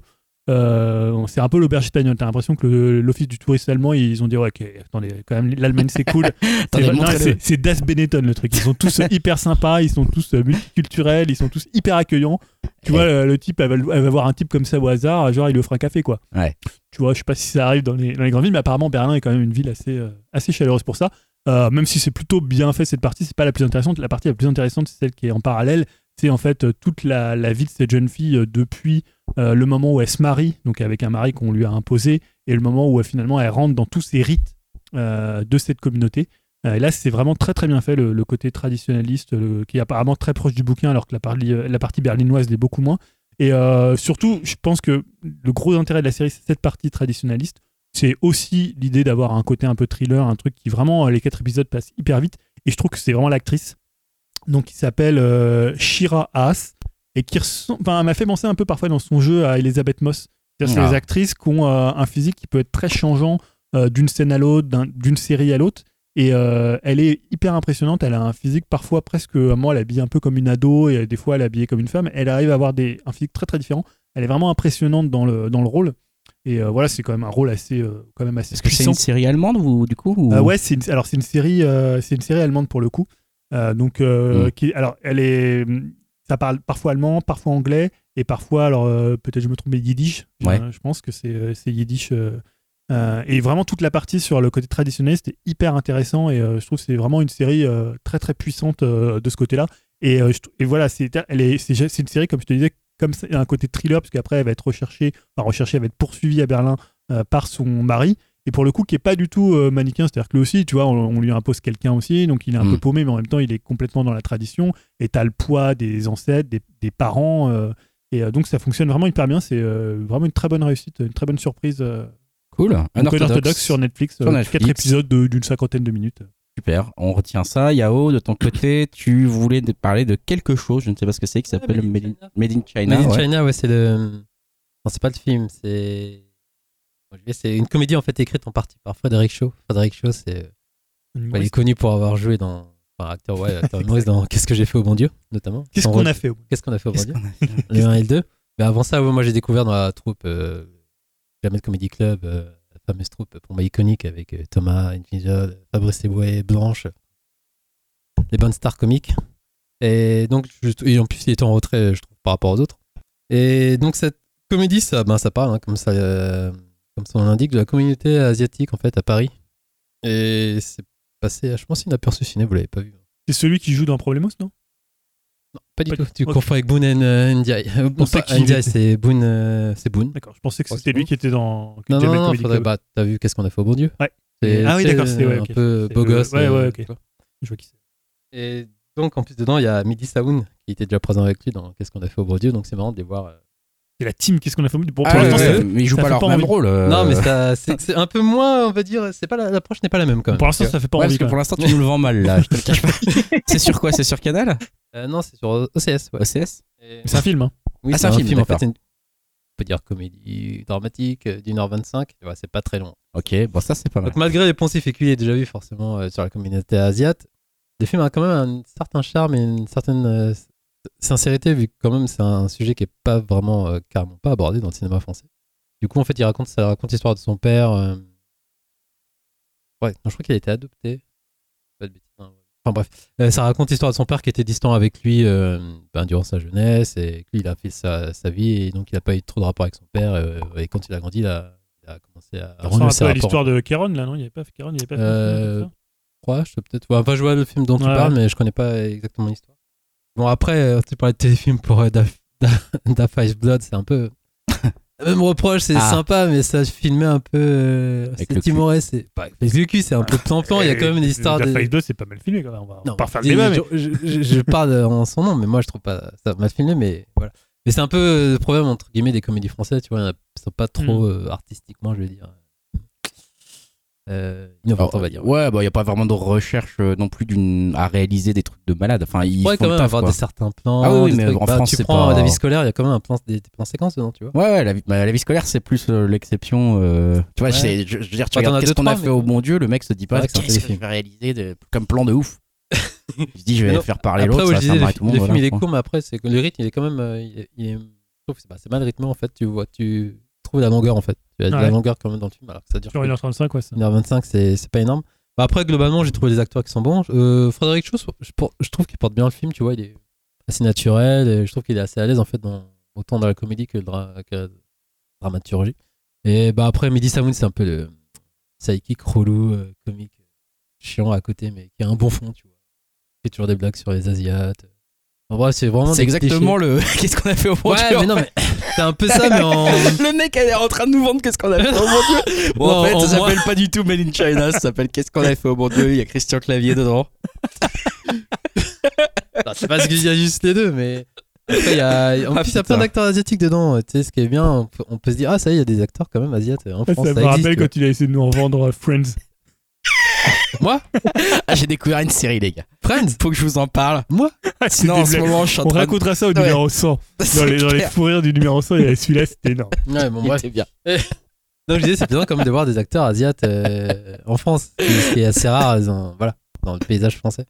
Donc c'est un feel, euh, un feel good movie qui, qui, au final, qui est pas très drôle, je trouve, comme comédie. Mais c'est un peu assez dramatique. En fait, c'est émouvant. C'est pas. Je le vends mal, en fait, c'est ça. Non, ça va. En fait, c'est pas vraiment bien, quoi. C'est pas bon. C'est pas, c'est pas super. En fait, ça se regarde, mais c'est c'est censé être une comédie, je pense, mais c'est on rigole pas trop, en fait. Mais il y, a- De mieux en mieux, putain. mais il y a un côté dramatique et touchant dedans, tu te dis, ah ouais, mais il aurait pu creuser plus le sujet quand même. euh. Tu vois, vu, J'ai au- envie de le voir niveau- maintenant. Ah, c'est, en tout cas, ouais. Moi, ça y est, je vais le regarder. On Ça y aurait est. pu aller plus loin, tu vois, au niveau euh, Ah bah de ce ouais. que ressentent les Asiates par rapport à voilà, sûr. leur place dans la société, foutant de ma gueule. mais ouais, ça se regarde, tu vois, mais. Voilà. Vous avez compris ce qu'il vous reste à faire. Arrêtez le podcast tout de suite. Retournez chez China. vous. Allumez. Non, attendez, je vais la refaire là. J'ai pas bien vendu le film. Non, non, si, il si, on a envie. si, franchement, on a envie. On a envie. Non, mais c'est Euh, une curiosité quand même. ouais. Après, c'est pas le film du siècle, mais rien que pour le dire, voir des... la communauté asiate, c'est pas. puis des acteurs asiates, quoi. Ah, le, C'est titre, vrai que- le titre, il fait un peu film de Fabien Otaniente. Et voilà, après, je me dis, C'est le le euh, décalage par rapport à ce qu'il veut montrer. J'ai dit, c'est- il y a une sorte de décalage en fait. Ok. Vice le- principal. Et pas vendu comme il fallait. si, ça va, il y, y a de l'intrigue. Là, il y a- on est intrigué. Ça, c'est sûr. Oui, parce que j'ai suivi un conseil de, de Dim. Je crois que t'en Eh avais, ouais. avais fait un conseil, hein, Dim, euh, de Vice Principals. Il en a, Euh, il en a parlé, ouais, ouais, ouais. Bah, c'était pour confirmer parce que j'ai vu les deux saisons, donc j'avais commencé ça il y, a, il y a quelques temps et on a regardé euh, les deux saisons avec ma femme. Et euh, voilà, c'était pour dire tout bien, le, tout c'est bien que je hein. pensais de Vice Principal. Donc c'est la série de Danny McBride euh, qui, en fait, l'histoire est assez simple. hein. c'est euh, deux vice principaux comment on pourrait, euh, des principes Vice principaux. vice principaux, ça se dit comme ça, le principal d'un voilà, d'un collège ou d'un lycée, je ne sais plus ce que c'est euh, aux États-Unis, et euh, bah, qui veulent être un peu euh, calife à la place du calife, hein, puisque donc ils vont vraiment se euh, avoir un affrontement à la fois entre eux. Euh, donc c'est euh, Danny McBride et évidemment l'autre acteur qui est assez génial dedans, c'est euh, comment Walton Goggins, Mhm. ouais, qu'on a Mm. vu notamment chez, chez Tarantino. Et autant la première, Shield. Ouais, dans The Shield. Moi, j'ai pas vu The Shield, mais euh, la première saison, autant la première saison, elle est très centrée sur Danny McBride et c'est vraiment lui qui porte le show. Autant la deuxième saison, je trouve qu'elle est vraiment sur. euh, c'est là où, où je trouve que euh, C'est une Walton- comédie en fait. Ah ouais, c'est Ah, complètement. drôle, Putain, ouais. j'aimerais bien le voir dans un rôle comique du coup. cet Ah, il acteur. est, alors dedans, il est énorme. Ah, Ouais. vu sa tête, doit être Alors, très je pense que c'est le un des personnages les plus méchants de l'histoire des séries. Enfin, c'est un des plus gros enculés que tu peux voir. Ah, dans- c'est clair. Ah bah dans deux, Shield, il euh, était pas mal. hein. Ouais, mais lui, tu vois, il, dedans, il est, tu sens que parfois, il, est pas, il regrette un peu ce qu'il fait. Ouais, ou, euh, je vais pas spoiler ce qui se passe, notamment avec, dans la première saison avec le, le proviseur qui se poursuit dans la 2. Euh, puis lui, enfin, il est complètement, en plus dedans, il est complètement, euh, mais il est mais totalement mégalo. Enfin, moi, j'adore le portrait avec les tigres là qu'il a dans, sa, dans, dans la salle et tout. Il va, ça va hyper loin. Et euh, je trouve que la 2 est encore meilleure. Je l'ai trouvé encore, euh, encore plus drôle, parce que je trouve que dans la 1, il y a de très bons épisodes, mais parfois ça, je trouve qu'au milieu, ça, ça, ça plonge un petit peu euh, dans, dans l'humour, alors que la deuxième saison, euh, je trouve qu'ils ont vraiment trouvé le rythme. Et il y a des seconds rôles en plus assez excellents dans la 2, avec notamment celle qui, ah, je sais pas, c'est un peu la- l'assistante en fait du, du proviseur. Oui, d'ailleurs, c'est plutôt proviseur en français. ouais. C'est ça. principal, il y a le principal, Ouais, c'est c'est ça ça. aussi, mais c'est plutôt proviseur. Et l'assistante du, du, du proviseur, elle est assez énorme. Il y a aussi Snoodgrass, donc euh, qui est euh, la- finalement la, la- celle qui va se, se mettre avec euh, Danny McBride. Donc voilà, je trouve que c'est une série qui est vraiment très très drôle, alors qu'il n'y a au- plus aucune attention de la part de mes. euh, Si, si, si, si. On regarde un truc dégueulasse. Parce que il regarde Spy Kids Five 3. Bloods, là. euh, Spice Kids 3 c'est. Rodriguez, ça. Ouais, ouais, c'est Rodriguez. En fait, c'est fait pour de la 3D, c'est ça Ouais, Parce on l'avait vu au cinéma avec Dimitri, euh, ce film. hein, je... Ah, précise hein, quand même qu'on a été loin dans notre carrière de, de cinéaste. Euh, non, non, mais on Non, écoute, voilà, mais donc- c'est vrai que c'est. c'est- Alors, rappelle-nous voilà. juste sur quoi c'est dispo, Ouais. du coup, Vice Euh, sur. OCS, OCS aussi, puisque c'est une série. HBO. Putain, vous avez OCS, vous avez Vice Principal et y a Made in China à voir maintenant. Ça fait Il y a combien d'épisodes Il y a toutes les séries de Danny Il y a- McBride sur OCS. Ouais. euh, Toutes Ouais. les séries valent le coup. Donc c'est 9 épisodes par saison de 30 minutes, donc ça va ouais, ça va relativement vite. C'est hyper drôle, Walter. Goggins Ah. Ah ouais, il est, il est Et surtout saison de Walter Goggins, parce que autant dans la saison 1, il est On un peu de regarder la c'est saison ça, 1 c'est ou pas secondaire. Ouais, quand même. Ah oui, oui, il faut regarder la saison 1 parce que tu comprendras pas la 2, c'est vraiment la suite directe. euh, Un personnage un peu secondaire dans la saison 1, euh, effectivement. Je peux vous dire que ça. dans sa dernière série euh, que j'avais parlé euh, il y a pas si longtemps que ça, euh, The Righteous Gemstone, euh, il est aussi dedans, euh, Walton Goggin. euh, il est peut-être encore plus énorme dedans. hein. Franchement, il m'a fait hurler de rire. Ah, il est très très bon, et notamment son look. hein, quand même. Bah, euh, est toujours de bons conseils et d'ailleurs ça va être à lui de parler. Cette transition est incroyable Euh, et euh, il va nous parler d'une série, je crois de Netflix, Dimitri, euh, qui a déjà eu là, l'occasion euh, d'avoir un film, puis une- enfin Ouais. d'abord une BD, puis un film, puis une série. Plutôt un C'est bon ça, film, et là, ça serait peut-être plutôt un des conseils. Hein. et, euh, Ah. Je pense que ça va être assez rapide parce que c'est quand même de la grosse merde. C'est Die Five Blood. Euh, non, c'est la série Snowpiercer. Alors euh, voilà, bah, cette série-là, moi j'étais plus curieux que hypé hein, parce que j'adore le film. Et euh, je me doutais bien que la, la série, euh, ça allait pas être au même niveau. Alors euh, je- vais pas parler de la BD parce que je la connais pas encore. Euh, alors déjà, si on se fixe juste par rapport au film, euh, le concept, euh, je trouve de le transposer en une série, c'était un petit peu casse-gueule hein, parce que le concept est assez simple et le décliner en une série d'au moins 10 épisodes, bah, je trouve ça un peu périlleux.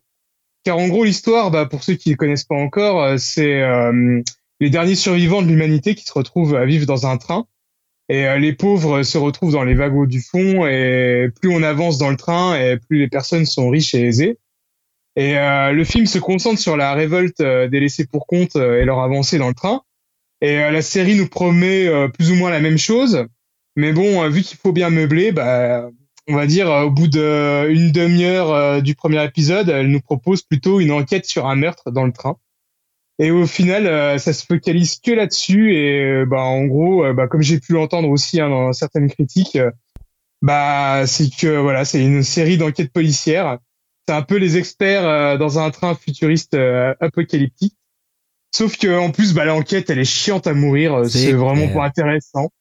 Euh, au, bout d'une demi-heure du premier épisode, je commençais déjà à regarder mon téléphone. Euh, J'étais en train de regarder la série, mais je me faisais chier à crever, quoi. Et euh, puis, enfin voilà, il y a pas grand-chose à sauver dans cette série-là. Euh, en plus, enfin voilà, je, pense que euh, dans la série, il y a des décors qui sont vraiment chouettes. Euh, euh, y enfin voilà, il y a surtout qu'il y a aussi autant des, il y a aussi des effets spéciaux qui sont surtout dégueulasses. Et euh, par exemple, il y a des images de synthèse, mais vraiment, mais horribles euh, sur les plans extérieurs du train. Est-ce que ça vaut un Spice Et, Kid euh, 3 C'est ça. Et là, Et, euh, bon, pareil, hein. Pour trouver quand même un point positif, euh, je dirais que les acteurs sont pas spécialement mauvais. Et Ils ont l'air dedans d'être investis dans le projet. Il y a Jennifer Connelly, elle joue plutôt bien. Ah, c'est une valeur sûre. ça. Mais belle, hein. euh, ouais. Ce qui Ouais. est sûr, c'est que là, pour l'instant, euh, il y a eu cinq épisodes de diffusés. Et, euh, bon, je crois que je vais m'arrêter là parce que c'est vraiment pas intéressant. Ah, du coup, c'est un épisode par semaine. Ouais, c'est un épisode par semaine. Ouais, c'est- fonctionne Netflix C'est C'est Netflix. bizarre, ouais. Ouais, c'est bah, Netflix associé avec un autre truc en fait. Mm. Euh, déjà ouais, c'est TNT, je crois. C'est Ouais, une chaîne ça. canadienne. Il les remonte en fonction des retours des gens. non? Ils se disent, oh là là, ça part. Oh là là, les Oh, gens ont il devrait parce que putain c'est vraiment vraiment naze. hein. Je confirme. Moi j'ai tenu trois épisodes, c'était euh, c'était dur. hein. Trois épisodes c'était long. Ouais, ouais. Franchement, bah, Moi, plus, plus j'avançais dans la série et moi, je la regardais au final. Raison, c'est vraiment ça. C'est après les experts Miami, c'est les Ouais. experts train glacé. Tu vois, c'est vraiment euh, genre c'est c'est nul quoi. Enfin il y a aucun intérêt dans le. En fait le le contexte limite importe peu Ouais. quoi. Donc Là, c'est Par rapport à. Made in China, tu, tu, tu, la- tu la conseillerais Mais plus China, c'est c'est le c'est le c'est l'Everest. Ah, on va Mais encore que, parce que je disais, c'est euh, si, si l'enquête euh, c'est un minimum intéressante, pourquoi pas quoi. Euh, Bon, euh, comme je disais, faut bien meubler, mais l'enquête elle est vraiment nulle quoi. Eh ouais. C'est du, du vu et du revu quoi. C'est clair. Bah tiens, bah, garde, garde la parole, on fait juste une petite incursion jeu vidéo, je crois, euh, dans tes conseils, Dim, dans ton deuxième conseil flash, avant Ouais, de, de revenir à euh, Yao. Alors ça va être aussi du très rapide parce que c'est un jeu qui est plus de toute première jeunesse, on va dire. C'est Watch Dogs 2 hein, que j'ai eu le temps de faire euh, pendant que j'étais encore confiné. Il a fait 82 jeux. Le mec a bossé comme un fou. Il fallait, il fallait que je la replace. Euh, donc voilà, j'avais plutôt bien aimé le premier et euh, comme d'hab avec Ubisoft, euh, bah, il change pas euh, des masses la formule, mais il l'améliore. Et donc après euh, Watch Dogs, euh, bah, ce qui est en plus agréable, c'est que c'est une série qui est plus rare que les Assassin's Creed ou Far Cry par exemple. Donc euh, même si ça ressemble au premier, je trouve que ça passe plutôt bien. On se retrouve toujours dans un mélange efficace de GTA pour l'environnement et là avec en plus des gadgets, des gadgets technologiques et aussi un petit peu d'Assassin's Creed pour le côté infiltration. Et euh, dans les nouveautés par rapport au premier, on peut surtout parler euh, de l'arrivée de, drones et euh, c'est plutôt cool pour appréhender les missions euh, euh, ou hacker en toute sécurité euh, les zones blindées d'ennemis.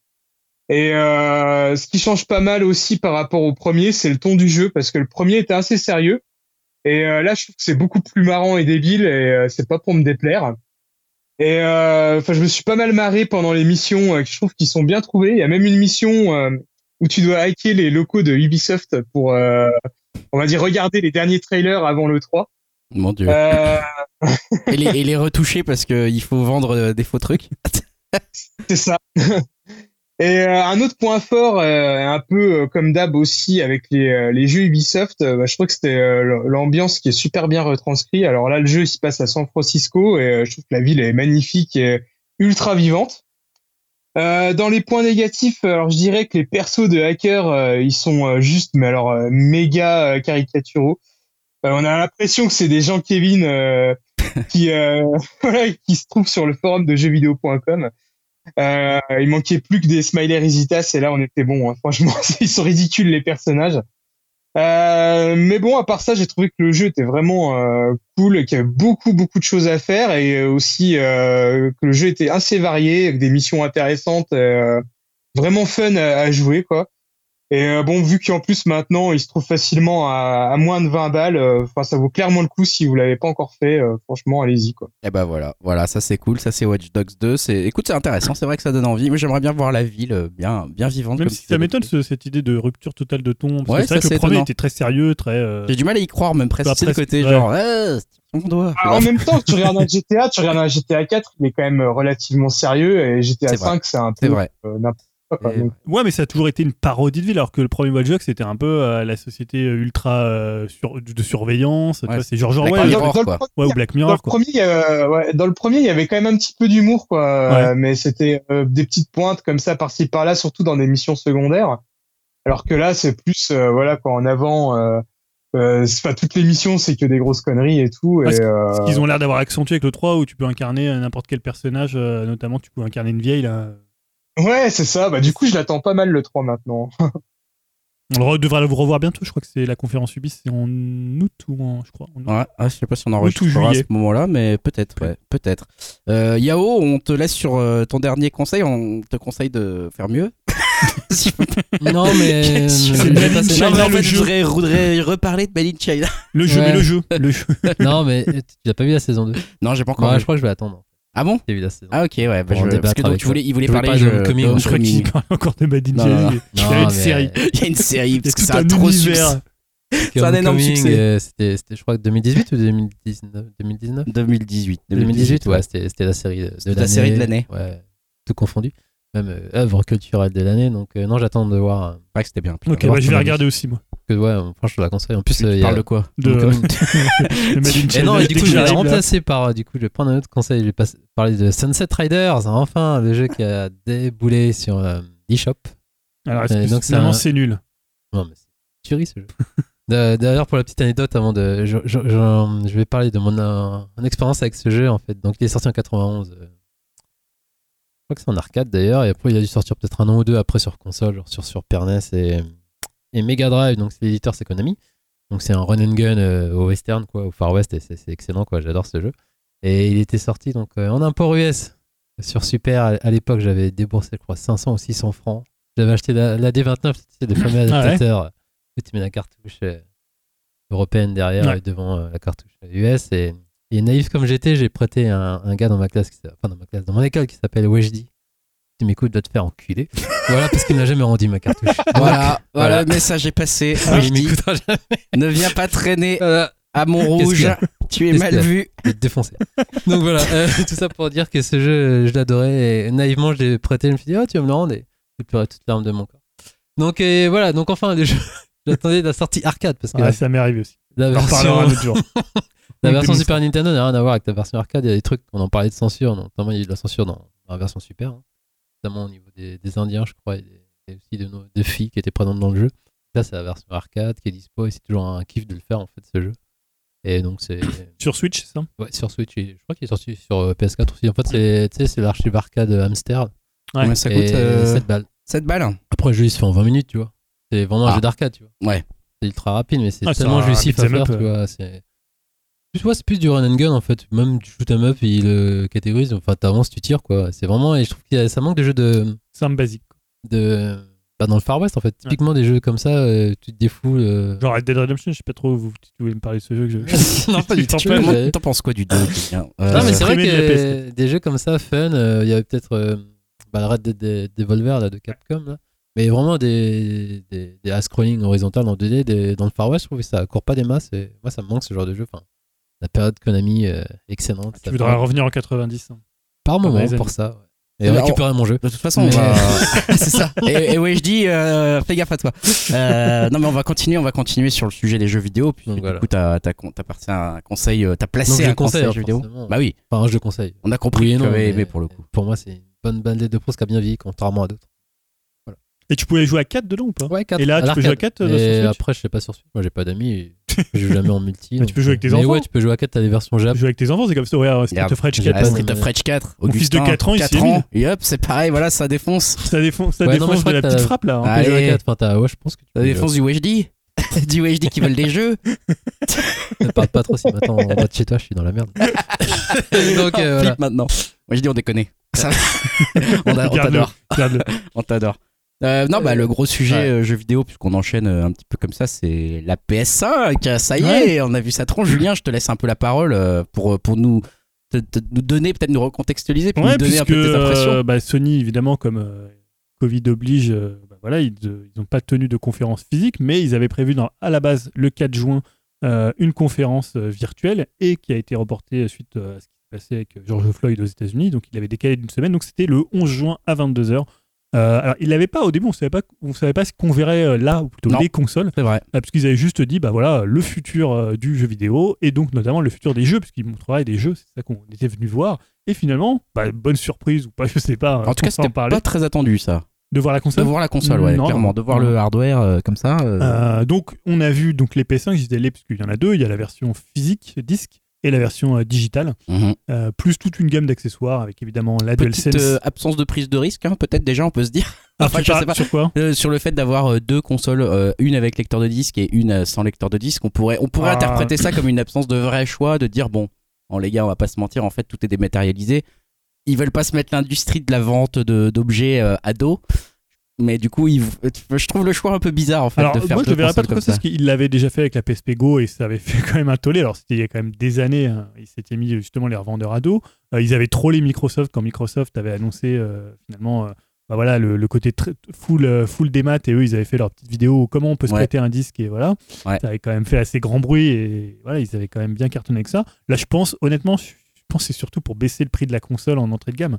Euh, on ne sait pas encore le prix de la console, ça c'est une autre. euh, voilà, des gens parlent de euh, entre 400, 500, des, même des fois des, des rumeurs à Ils vont 600 pas aller à euros. 600, ils sont déjà cassés la gueule. à 600. Non, mais moi je 600, c'est vois, chaud, hein. moi je verrais bien un truc à 499 et une version Mhm. peut-être Mhm. bah, sans disque à soit à 399, soit à 499. Surtout que là il y a des rumeurs sur la Xbox Series X qui lancerait à 400 dollars. Moi j'y crois moyennement.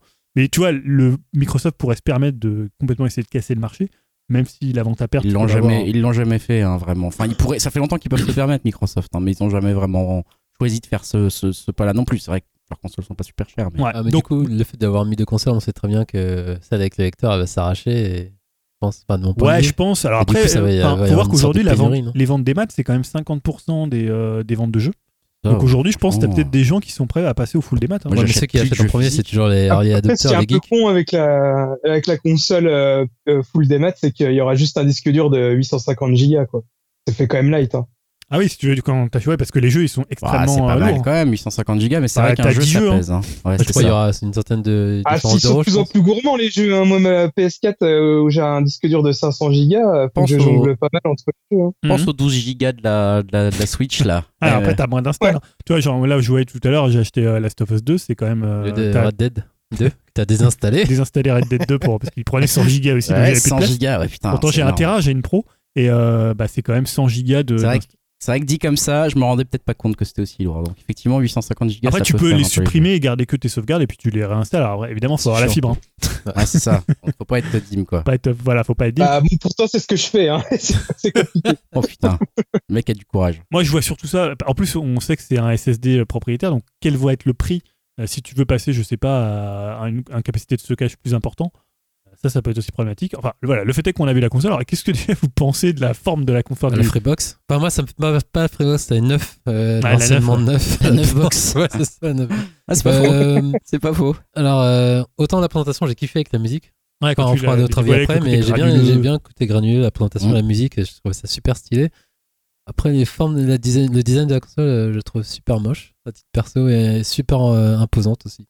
C'est surtout, euh, bah, comme après, il y a eu de, de nombreux montages et tout, Ouais, ça fait pour une sorte de, de classeur euh, qui enferme une console, ou tu vois, genre, le truc, je la trouve super moche en fait. Euh, Au niveau Sony, je suis un peu déçu. Au niveau des Ouais. statistiques. C'est toujours difficile hein, de. Enfin, tu vois, c'est le goût et les couleurs. Je, pense- je pense qu'il y en a qui vont adorer ça. euh, Autant la manette ça passe, mais là vraiment la, la tour comme ça, enfin, La- je sais qu'on peut la ouais. mettre à plat, mais Ouais. je C'est un trouve peu le côté le- bombé là. je un pas, peu les deux tours, tu vois, de- avec le Gondor, Ouais. le, le Gondor et les machins. Ouais, tu sais, là. Tu sais, avec les, les, les yeux, t'as Après envie à de- voir en vrai, hein, tu me diras. T'as envie de foutre l'œil de Sauron entre les deux pics et puis voilà quoi, c'est bon. Puis à voir aussi s'ils ont pas prévu de faire du noir complet. Ouais, je pense que t'en penses quoi il me semble que j'avais vu une news euh, comme quoi elle sera disponible en noir et elle est beaucoup plus belle en noir déjà. Ah ouais, ouais. Ah, Euh, après c'est moi personnel, ouais. après personnellement je la trouve pas forcément jolie mais euh, honnêtement je m'en fous un peu. Euh, Ouais, les c'est formes des ça. consoles, euh, voilà tant que tant qu'elle propose des bons jeux. Après si elle est belle euh, c'est toujours la cerise sur le gâteau. hein. Enfin moi personnellement peut-être que le design que je préfère c'était la GameCube. La GameCube je l'adorais quoi au niveau de la C'est vrai forme. était cool. Euh, mais voilà quoi. Sinon euh, à part ça. euh, je veux dire, à l'époque, on avait une Super Nintendo. Il y a rien de plus moche qu'une Super Nintendo. Non, attends, je t'arrête Ah si, c'est gars. mal. Elle est trop jolie C'est cette les- console. Ah, Arrêtez on c'est on la nostalgie qui parle, mec. Non, En- non, vrai, c'est juste une boîte grise. Hein. Non, non, elle est magnifique cette console. Arrêtez. Euh, après, ouais, non, moi, ce c'est qui- pas ce que j'attendais le plus. Enfin, Ouais, le design, je sais pas si ça fait vraiment. ce qui est un peu inquiétant, c'est quand même la taille. hein, parce qu'on n'a pas encore les Imposant, dimensions exactes, Ah ouais. mais euh, par Elle est rapport énorme. au montage qui ont été faits par rapport au lecteur de disque et par rapport à une prise USB et en montrant que à le côté. lecteur de disque paraît petit en fait. Du coup, elle doit être énorme. Bah ouais, t'as l'impression qu'il fait pratiquement que un tiers de la machine. Mais du coup, l'autre modèle est plus petit au final. De quoi l'impression. L'autre modèle Il est plus fin. disque, Ouais, il est plus fin. Ouais. Il est plus fin, mais il est pas Après, petit. j'espère qu'on pourra la coucher, quoi. Parce on peut la coucher, il y a eu des photos, Ouais, il y a coucher. la coucher, ouais. C'est mieux couché. Par contre, possible qu'ils te vendent un soc pour la coucher. Ah ouais Merde. Ouais, après, pas sûr, mais, euh, mais Non, ouais, enfin, je me alors, dis, Apple. j'espère qu'elle va rentrer dans le. Quoi. Tu vois, à la limite qu'elle soit moche. Bon, c'est pas. Ouais, ça, on s'en fout un Ah, peu. moi, je la trouve pas moche mais- parce que je trouve que quand tu fais finalement, euh, par exemple, tu vois, la PS4, je l'ai trouvée un peu lambda. Euh, et finalement, ou même encore pire, la Xbox One, la première, là, euh, elle est complètement lambda, Ah, on c'est dirait un clair. magnétoscope. Euh, et donc voilà, on, on critique souvent les, euh, Mm. les, les, Oui, comment, elle a un les- design en fait, t'as raison. elle a un design, Elle a mais un moi, je design. trouve que Il y a un choix. Moi, il me plaît pas. Et après, Ouais, oui, c'est c'est vrai ça. qu'il y a un design, il y a un choix, un Voilà. parti pris en fait. Non, et surtout, faut, Jack faut, Color. faut qu'elle soit, euh, faut qu'elle soit silencieuse. Ouais, en fait, c'est ça. Bah, C'est rapidement expliqué ça. pourquoi elle est aussi fat, je crois, qu'il Ouais, je pense que c'est pour la. composant tout ça. Bon, bon, ça c'était la console. Après, Voilà. il y a eu une conférence quand même. Euh, Mm. Qu'est-ce que vous avez pensé de la forme de cette conférence? Alors, euh, moi, je commence parce que gros, moi, je m'en foutais de la PS5 de base. Alors vraiment, et là j'ai regardé ça et je pense que c'est une des meilleures confs de Sony que j'ai eu à titre perso. Ouais. Même si les jeux, en gros, ils m'ont pas vraiment trop parlé, mais je trouve qu'il y avait vraiment à boire et à manger pour tout le monde. Ouais, en termes de rythme Entre, aussi. euh, bah, familial, le rythme était super, Sont bons, putain. la présentation, et oui, c'était bon. euh, puis les jeux, il y en a qui claquaient, il y en a qui étaient plus indé, il y en a qui étaient pour la famille. euh, vraiment, il y avait vraiment Ouais, il y de avait tout, ouais. Et comme je disais, par rapport à la présentation que ils ont présenté à console avec la musique, et je trouve même l'ambiance sonore et tout, j'ai vraiment kiffé. Les interludes avec euh, les croix, enfin les, boutons de la manette Ouais. et tout, j'ai. Franchement, de A à Z, euh, nickel. avec le recul, c'était nickel. Et après, euh, on reviendra sur les jeux, mais euh, rien que sur ça, la forme, franchement, elle était épatée par, euh, par cette. Vu que j'en attendais quasiment rien. Et franchement, euh, chapeau, de la part de Sony. Dis-moi, tu Ouais. veux dire.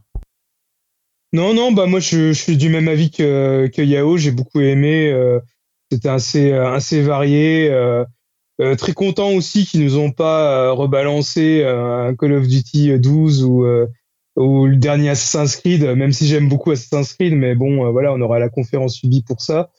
Et qui nous ont plus montré euh, des, des jeux originaux euh, dont certains m'ont bien tapé dans l'œil. Euh, après, j'ai vu quand même pas mal de critiques comme quoi euh, on, les jeux montrés euh, ne, enfin, ne montraient pas forcément la- tout ce que la machine pouvait avoir peut-être dans le, dans le ventre. Mais bon, euh, voilà, c'est aussi un début, un, un début, un lancement de machine. Les lancements de machine, généralement, Ouais. c'est pas les jeux les plus ouf qui sortent. Les euh, mais au on moins, fout. Ah, t'avais Ouais, quelques mais- jeux quand même, hein, Ah, Horizon. ouais. hein. on s'en fout, oui et non, hein, pas pour tout le monde, mais euh, Ouais, mais au bon, moins, je trouve qu'ils ont, ils ont montré de l'originalité et euh, moi, ça m'a quand même plutôt bien convaincu. mais après de passer d'une PS4 à une PS5, on sait que le gap graphique va pas être ouf non plus. Normalement, si. On doit... Ouais, mais non, mais c'est pas comme si on passait d'une Ouais, c'est PS1 ça, à une- Après le Bah, nombre de à la polygones et tout vidéo, ça. C'est du détail, quoi. Évoqué euh, il y a pas longtemps euh, sur le l'Unreal. euh, Engine, Engine 5, ouais. Ouais, voilà, ouais, là, là, ça quand même, c'était impressionnant. Et euh, peut-être qu'il y a des gens qui s'attendaient à voir des exclus Sony euh, euh, qui, qui auraient, auraient été aussi impressionnants, mais bon, ça n'a pas été le cas. euh, du coup. Après, les revoir en 4K, ça change aussi. Ouais. Ouais. Que je les ai revus, euh, ça change. Oui, oui, c'est sûr. Puis en même temps, je dis ça, mais il y avait quand même Horizon 2 euh, qui est Mm. quand même euh, très pas mal, quoi. Ah, c'est une bonne surprise ça aussi, hein. c'est cool. Moi, c'est marrant parce que j'ai un peu changé d'avis sur la conférence. C'est-à-dire qu'au début, j'avais été un petit peu déçu parce que moi, le, le truc qui me gênait dans la conférence, c'est qu'on avait très peu de visibilité sur le lancement. C'est-à-dire que là, tous les jeux que, que tu voyais, à Horizon, c'est 2021. Euh, C'est vrai. tu vois, je me disais, ouais, finalement, quand tu vas l'acheter, il va y avoir quoi comme jeu? Alors, évidemment, il y aura des jeux des éditeurs tiers. On sait qu'il y aura du B, du EA, euh, de Activision. Mais chez Sony, euh, au début, bah, je me dis, ouais, ok, il y a quand même un Spider-Man, c'est quand même un gros truc. Or, on a appris que le. Spider-Man, ouais, t'as GTA 5 qui sera dans ta. Voilà, c'est. Imagine GTA 5, putain, ils l'ont sorti sur PS3, Ah, T'as vu la PS4, fameuse image euh, Ouais. Rockstar Ah non, mais c'est sur cette décennie Rockstar en 9 ans, ils ont sorti un jeu. ouais, c'est ouf quoi. Alors que la Enfin, décennie non, d'avant, ils ont sorti- c'était 5 jeux quoi. Ouais. Ils ont sorti Red. Dead Redemption 2 aussi. hein. Ouais, mais je veux dire, euh, en termes de GTA, Ouais, sur en les GTA, ouais, pardon. ouais. Et euh, tu vois, je me disais, ouais, en plus, parce que je parlais du Spider-Man, mais on a appris que c'est finalement juste un standalone euh, Miles Morales, euh, Mm. voilà, et que ça- c'est-à-dire qu'ils ils annonçaient comme un truc qui va durer, tu vois, 15-20 heures, comme ils avaient fait avec First Light pour euh, Infamous. Donc je me dis, ouais, tu vois, au, au lancement, je, je pense pas que GT7 il sera au lancement, je pense Horizon évidemment il sera pas au lancement. Euh, tous les jeux Sony, alors ok, il y a NBA 2K. peut-être, euh, ouais, mais ouais, mais ça c'est des jeux. Ouais, euh, tu veux dire métier. tu vois, sur Sony, sur les exclus, Ouais. euh, bah, peut-être qu'il y aura Ratchet Clank, et encore, c'est même pas, même pas sûr. Et bon, ouais, c'est pas non plus. une vitrine. Ouais, ou Sackboy, tu vois, c'est pas des, c'est pas Oh, des jeux ça, qui par contre, acheter euh, une machine. On parlera après des jeux. Ah, il y a bot là. Airbot. Ouais, Ouais, le, le- le Astrobot qui sera mis Astrobot, dans, ouais, le- qui sera mis dans les, ouais, mais il sera mis en fait dans toutes les machines. Ouais, mais que je trouve bizarre sans casque vert quoi. Ouais, Enfin, Non, parce que l'idée c'est de montrer les, euh, les capacités de la, de la manette. Ah, de la. DualSense avec le côté haptique, euh, tu vois, avec l'électricité, le sable, les trucs qui. euh, Ah, de- tiens, en parlant de VR, c'est vrai qu'elle était pas présente. Non, je la pense qu'ils feront peut-être un, segment, ouais. un segment plus tard. Ça m'a pas rassuré d'ailleurs ça. Je me suis dit Ouais, merde, qu'est-ce qu'ils font? Et tu vois, finalement, au fur et à mesure, là, quand j'ai regardé tous les trailers, il y a quand même beaucoup de jeux qui sont euh, consoles exclusives PS5. Ce qui Ah ouais? assez étonnant. hein. Bah ouais, par mais c'est exemple, des euh, consoles exclusives euh, temporaires, non? bah, on sait pas trop, hein, parce que par exemple, Deathloop, euh, apparemment, c'est un console exclusive euh, et aussi euh, Ghostwire Tokyo. Euh, c'est le jeu de Arkane Studio, on en parlera Mm. juste Ouais. après. Mais tu vois, il y a beaucoup de jeux qui sont consoles exclusives et finalement, ils ont montré il n'y avait pas tant de multiplateformes que ça. quoi. Parce que tu vois, moi, mon, mon, je m'attendais, ce que j'entendais de cette conférence, c'est de me dire, bah, est-ce que en Day One, j'achète plutôt une PS5 ou une Xbox Series X? Et là, en Day One, il n'y a pas vraiment, tu vois, des jeux. où Je me suis dit, putain, j'ai envie d'avoir une PS5 pour y jouer. Alors, évidemment, Horizon, j'ai envie d'y jouer. parce que C'est quand même dans longtemps, tu vois. Mhm. Donc euh, sur le lancement, après voilà, je trouve quand même, euh, je suis assez d'accord avec vous sur la, la forme. hein. ils ont fait vraiment un truc très très intéressant et euh, voilà, quand tu peux pas faire une et ce que disait Yao, c'est-à-dire que même l'habillage autour, il, est, il était vraiment très intéressant. Euh, bah, on va peut-être parler des, Ah ouais, des jeux. Parce Euh, que vous, as il y a- cité quelques-uns Ouais. déjà, hein, mais bon, euh, c'est vrai que. si vous, il y a des jeux qui vous ont, voilà, que vous avez Bah. Horizon, Horizon 2, quand même, j'avoue que. Je sais pas, moi je suis pas autant l'actualité que vous, donc j'avais pas d'infos sur le jeu, je savais pas qu'il allait y avoir une suite, je sais pas si c'était un truc attendu en fait. Je savais pas si c'était une surprise ou pas pour Alors les non, gens. ils, avaient, ils avaient parlé même d'une trilogie, en fait. Ouais. pour, Mais en fait, euh, ça m'a ça m'a fait bizarre de le voir arriver, de le voir arriver aussi vite. J'ai l'impression que c'était encore euh, récent, tu vois, le, le premier. Non, c'est le même moment que Zelda euh, Breath of the Wild. Bah ouais, mais même tu année. vois, justement, c'est ça. Et je trouve que le, ce qu'ils ont montré, pour le coup, moi, ça m'a vraiment euh, plu beaucoup, quoi. J'ai Ouais. trouvé ça vachement bien mis en scène, j'ai trouvé, ça- j'ai trouvé ça hyper intéressant. euh, c'est un jeu, voilà. ce qui est euh, vraiment, Ouais, Enfin, vas-y, tout vas-y. ce qui est vraiment cool avec euh, Horizon, euh, j'ai fait le premier il y a pas longtemps. Là. Euh, pour ce type de jeu, déjà, généralement, euh, voilà, les jeux bac à sable, l'histoire, elle est pas non plus euh, primordiale. Et là, l'histoire, elle est super intéressante, quoi. C'est euh, du post post apo euh, et tout. euh, et la façon dont c'est raconté et tout, l'héroïne euh, fouille des caves et tout. euh, franchement, c'est ouais. super bien fait. Le, le background est vraiment bien et donc euh, rien que pour euh, au moins pour l'histoire, euh, même pas que pour l'aspect technique, euh, c'est vraiment cool d'avoir Ouais, une c'est un, un jeu, je trouve qu'à la fois l'héroïne et l'univers, il y a un truc, quoi. Il se passe un truc et il y a une vraie marque. Et... Ouais, t'as as presque un peu l'impression que, hors God of War et peut-être euh, Naughty Ouais. Dog avec Uncharted, c'est un peu le nouveau fer de lance. euh, Bah, je, trouve ça pas mal, en fait. Alors parce que, Guerrilla Game, tu vois, Killzone, c'était pas non plus une série, techniquement, c'était très très beau, mais c'était pas une série qui avait vraiment marqué. Ouais, euh, tu Voilà, vois. euh, ouais, là, et là, je trouve qu'en marque, un là. épisode, Ouais. alors il, il a vraiment très très bien marché comme, euh, comme exclu. Et là, ils ont vraiment imposé, et c'est vrai que techniquement, c'est vraiment. C'est beau, hein, c'est- putain. c'est magnifique. C'était beau, ouais. Vous, je sais pas, toi, le- moi, c'est le Japon direct avec Ghostwire Tokyo de, De Shinji Mikami. Mikami. Donc, Mikami, toujours. C'est de l'or en bas, hein, tout ce qu'il a fait en général, ça défonce. hein, avec, euh, on remonte à Goof Troop, Aladdin, les vrais savent, la vraie version c'est sur Super NES, il n'y a Ah, pas c'est débat. David Perry. On le sait. Et- Perry, pardon. non, non, non. David Perry, c'est Non, Le mec il touche au beat'em up et il fait le meilleur, des meilleurs beat'em up 3D euh, qui est Godden. Voilà, après il passe au FPS, le mec il défonce tout avec Vanquish. Ouais. Survival aussi. avec Il va s'attaquer au first person un Donc, peu ouais. entre Bioshock, Dishonored. euh, Ouais, donc euh, je pense qu'on s'attendait pas à ça au début. Moi je crois que c'est genre Pas un de personne euh, normale. quoi. Ouais, alors les gens Ah, disaient, pardon. ils étaient super surpris, mais en même temps, euh, Mikami fait des jeux d'action. hein. Oui, c'est vrai. Non, non, moi je pensais plus. euh, Pour Les moi, gens, moi c'était pas l'action, c'était plus le FPS, la vue première personne. Parce que même Resident, c'est un jeu d'action. Hein, pas ce- Ouais, non, mais j'étais plus bon, au niveau de, de la vue. Mais après, moi, ça m'a Ouais. saucé. hein. Moi, j'ai Ouais. vu ça, euh, ça se passe à Tokyo. Ça avait l'air, euh, il a l'air de faire des incantations de la façon dont il se bat. Donc, ça a l'air. Ouais. Après, je pense que vu que je suis une flippette, peut avoir Eh du ouais. mal à jouer à ce genre de Ouais, jeu. ça a l'air quand même plutôt. bon, ça a l'air euh, assez euh, plus euh, yokai féerique Ouais. que, que plus gore. Donc, forcément, ça me parle direct. Et le Pragmata, aussi, le- l'exclu. euh, Enfin, jeu Ouais, donc Capcom, après, je crois que c'est 2022. Ouais, qui le- ressemblait à un mélange entre euh, finalement un Du The Vanquish, Division et, euh, du, et euh, comment et Kojima quoi. Ouais, du coup, il Ouais, y a un truc très Kojima. Du design de l'armure.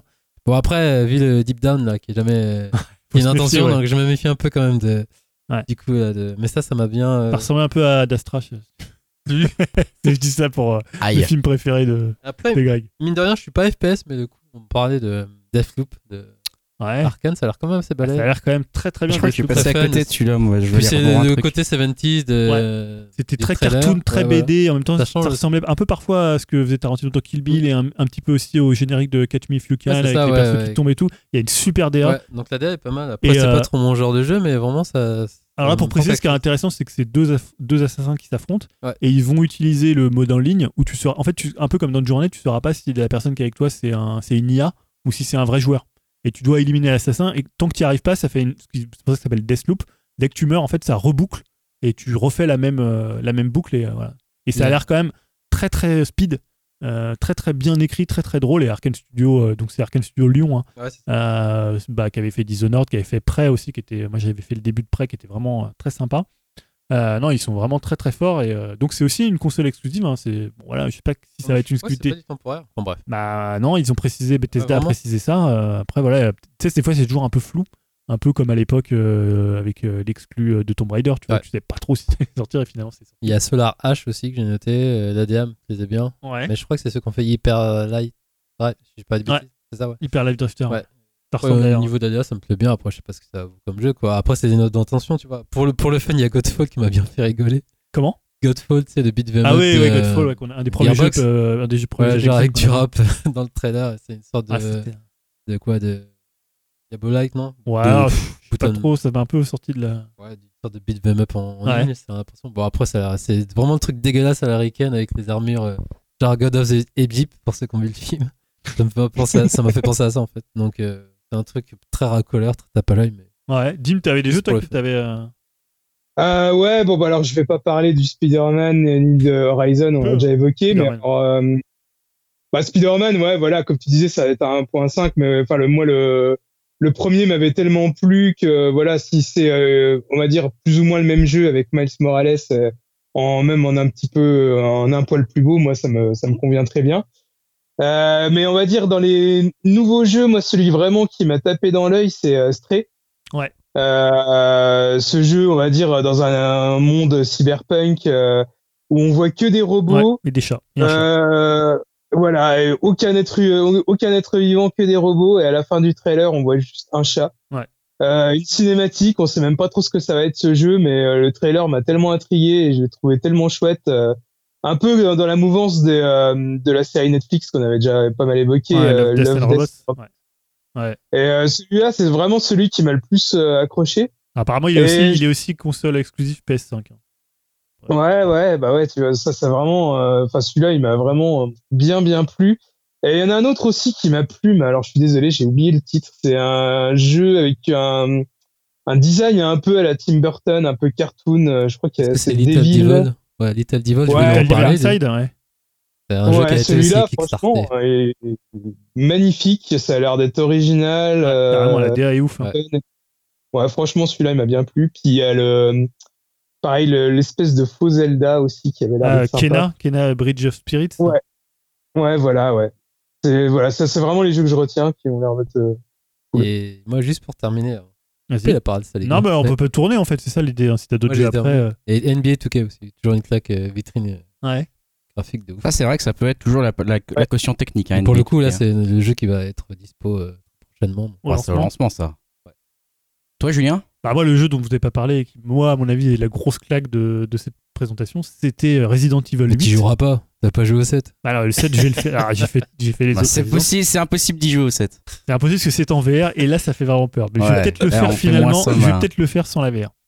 Ah, tu vois, non, mais Ah. t'as pas tenu. Hein. À moi que je me lance en. VR cet été, mais bon, voilà. Donc Ouais. là, Je veux être là quand tu te lances. donc euh, comment avec euh, là-dedans, donc on a vu euh, notamment un- une très belle, euh, une très belle personnification de Jean Carmet hein, dans, le rôle d'un mec qui tirait au gun.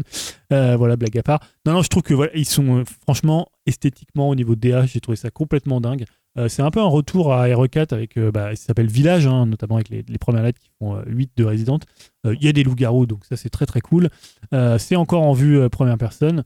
Et non, surtout, il y a une DA quand on voit les lustres, quand on voit les robes, quand on voit l'extérieur avec. Enfin, t'as à la fois le, le grand manoir, t'as à la fois le village, enfin, t'as des personnages complètement dingues. Enfin, moi, ça m'a vraiment une claque. Je trouve que c'est un des meilleurs trailers euh, de Resident qu'on ait vu depuis très longtemps. Euh, voilà, je trouve que c'est vraiment. euh, T'es toujours, t'es toujours, ouais, t'es toujours hypé par Resident Evil ah, toujours. moi. Ça, ça m'étonne presque en fait. Je me dis putain, je m'attendais pas à ce que tu choisisses ce jeu. je Ah ouais. Ah, mais moi, que-. Le truc, c'est que non, mais j'ai adoré tous les Resident jusqu'au 5. C'est vraiment le 5 qui m'a fait décrocher de la série parce que je l'avais vraiment trouvé raté. Et là, le 7, je l'ai pas fait parce que voilà, c'était en Trop, VR et j'avais peur. Mais généralement, non, je les ai tous faits. J'adore Code Veronica. Après, je refais pas les remakes parce que voilà, les remakes, on en parlera, mais c'est pas vraiment ce qui, ce qui m'attire. Mais non, là, j'ai toujours une grande passion pour, euh, pour Resident. Alors, j'aimerais bien aussi qu'il y ait un Silent Hill de ce niveau, tu vois. Ça aussi, ça me ferait bien kiffer. Mais là, non, j'ai trouvé ça vraiment fou. Euh, autre, a parlé de Sackboy, c'est sous Mario. Ah putain, c'est rude ça. Euh, non, bon après, comme tu disais, hein, il y en avait un peu pour tous les, les goûts. Ouais. Euh, je trouve que Ratchet Clank, ce qui est assez intéressant, je suis pas un grand fan de la série. euh, voilà, j'en ai fait quelques-uns, j'en ai fait, j'en ai fait trois, je crois. Mais en fait, je trouve que là, voilà, il y avait cette idée d'illustrer ce que sera le SSD de la console, c'est-à-dire cette possibilité de passer d'un monde à l'autre sans temps de chargement. Ouais, Et là, un peu comme dans, dans Star Wars épisode 9 où ils font des, des, des, des rebonds là, scène du début. euh, Ah oui. avec euh, Scar Isaac qui fait des, des rebonds. En fait, ça fait vraiment cette euh, même idée où tu passes d'un monde à l'autre, euh, Mm. presque voilà, où tu sais pas où t'arrives en fait. Je sais pas comment ça sera fait dans le jeu, ou si ça va vraiment être ça, ou si c'est des mondes que tu auras déjà explorés avant, ou si c'est vraiment des petites loupes euh, comme ça.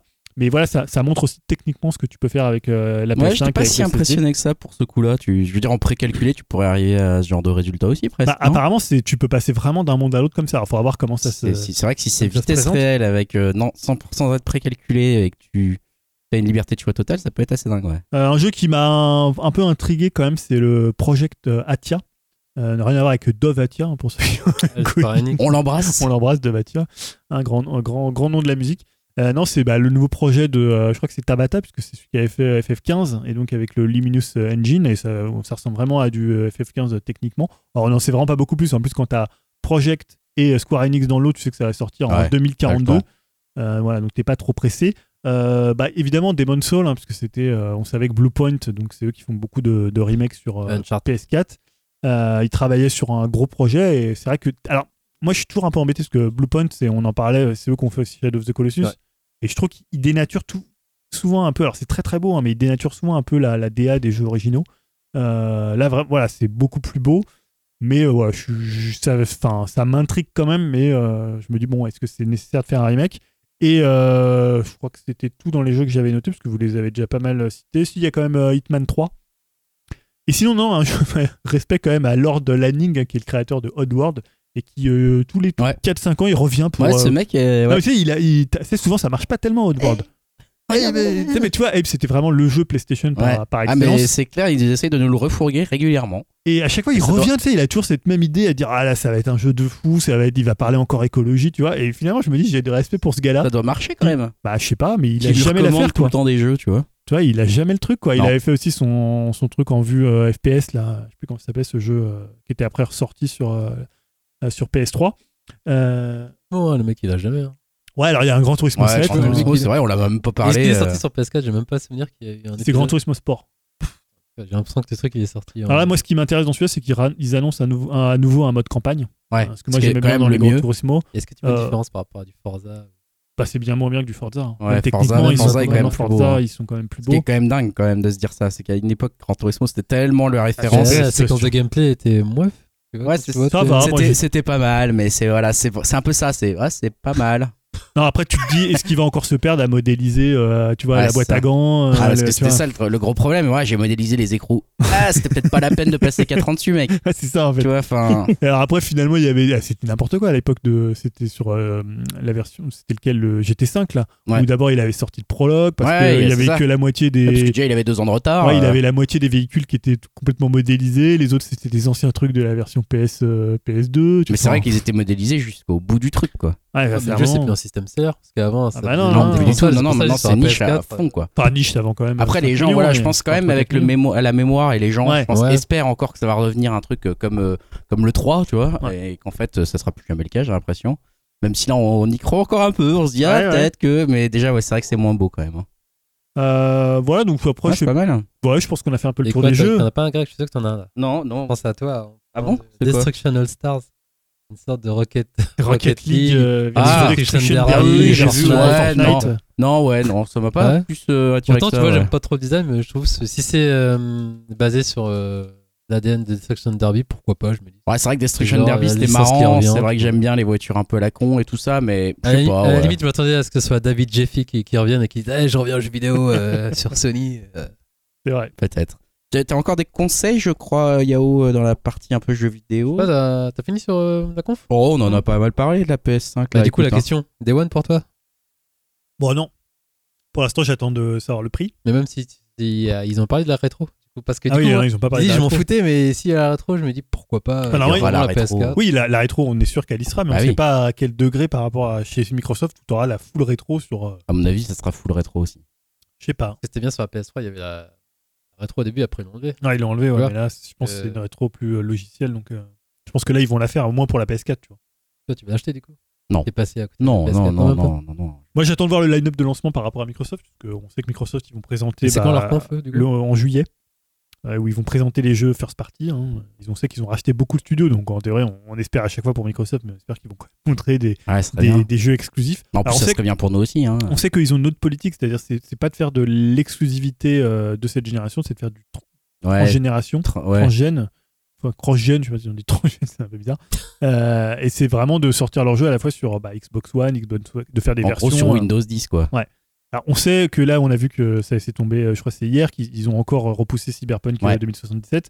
19 novembre, ça semble être une bonne date pour une sortie d'une console qui est censée sortir avant la fin de l'année. Ouais, ça serait pas mal. Donc peut-être un petit Cyberpunk 2077. Ça, ça te le ferait acheter ou pas Si ça sort. euh, Ouais, bah forcément, je prendrais une console Day One à la fois pour ce jeu, parce que ça me faisait chier de le faire en septembre sur PS4 Pro, alors que je me dis, ouais, Ah, trois mois plus tard. d'affaires, tu sais. euh, Ouais, je pourrais faire hein. ça. Non, tu vois, je me dis, il sort, s'il sort et qu'il n'y a pas les nouvelles consoles, je vais tenter de l'acheter. Là, au moins, vois, et je me dis, euh, bah Ouais. voilà, il sort avec les nouvelles consoles, j'achète ça et c'est le jeu que je fais parce que, en plus, on sait qu'il est Smart Delivery, donc tu, si tu l'avais acheté avant sur ta Xbox One, tu peux y jouer euh, en meilleure qualité sur Xbox One Series X sans euh, rajouter de l'argent.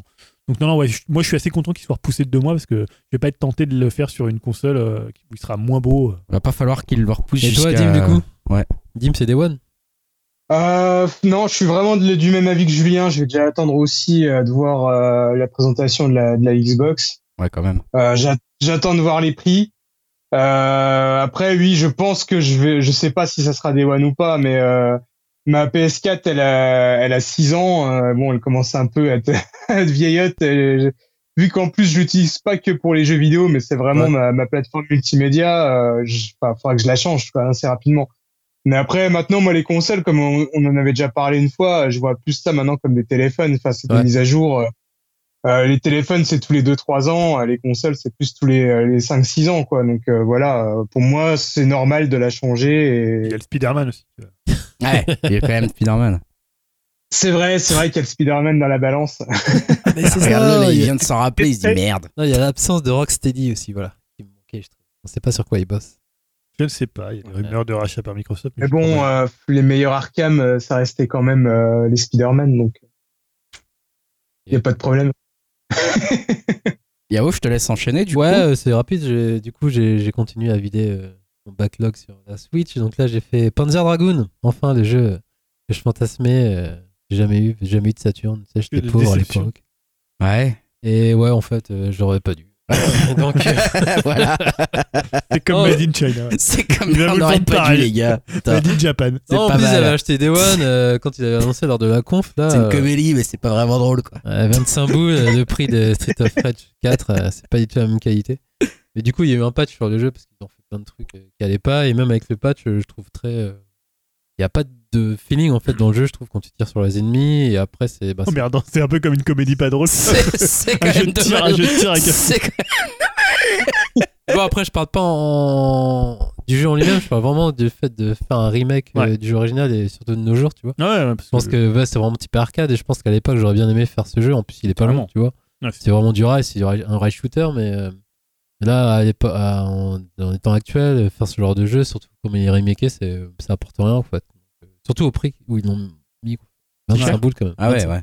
Mais il est- je crois qu'il a baissé entre temps, mais quand tu dis qu'il y a d'autres jeux à côté, genre un Street, un Street 4, donc of Rage, là, c'est. Ah, ouais, sur lequel tu peux quand même passer du temps, quoi. Le- la replay value elle est pas ouf non plus, tu vois. Tu crois que tu débloques des, des galeries et.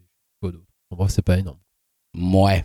Un peu Bon, déçu pour coup. Dragon, Et du coup, j'ai continué dans les shoots avec Ikaruga, enfin, Ah que j'avais pas fait. Ah. euh, du coup, j'ai pris avec cher. Ikaruga. C'est bien dur, ça race. hein. Ouais, ça, ouais, tu Du coup, j'ai fait en facile, j'ai pas honte de l'avouer. hein. Ah ouais. Il faut. Et hein. après en Pas normal très long, aussi. mais- Mais, c'est pas trop long, ce qui est pas mal, c'est ce genre de jeu, je me dis, si je m'investis, je vais y passer des heures, vu que tu refais les niveaux, tu essaies de. Bah, de faire des. On va dire des one credit ou pas. Enfin, de faire les meilleurs scores, quoi. Ouais. Et j'aime bien, du coup, le- l'originalité du jeu, tu sais, avec la polarité, enfin, du Ouais, la mécanique. C'est tellement dur. des Je- couleurs. je- Et je donc, sais ouais, euh, j'aime bien vraiment la DA de ce jeu.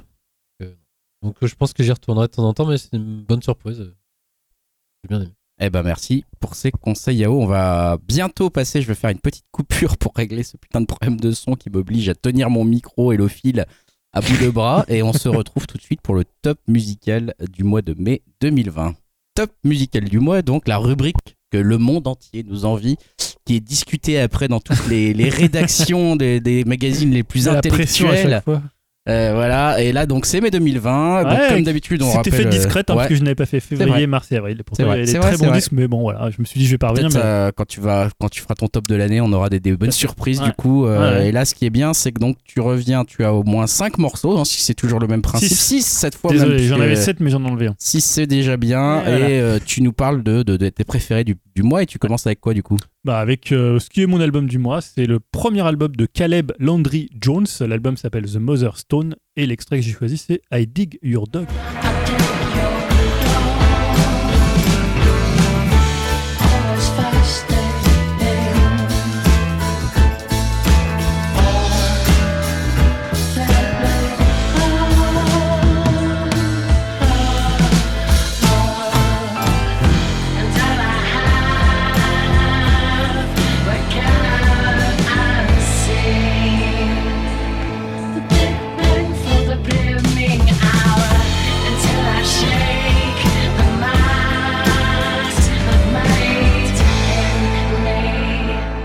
Donc voilà, je disais, c'est euh, mon album du mois. Donc euh, peut-être que vous avez déjà entendu parler de, Cal- que de, comment, de Caleb Landry Jones, parce que c'est un acteur Hmm. euh, qu'on a vu notamment chez Lynch dans la saison 3 de Twin Peaks, qu'on a vu chez Jarmusch dans The Dead, The Dead Don't Ouais, ouais. chez Jordan Peele aussi dans Get Out. Ah, Ok.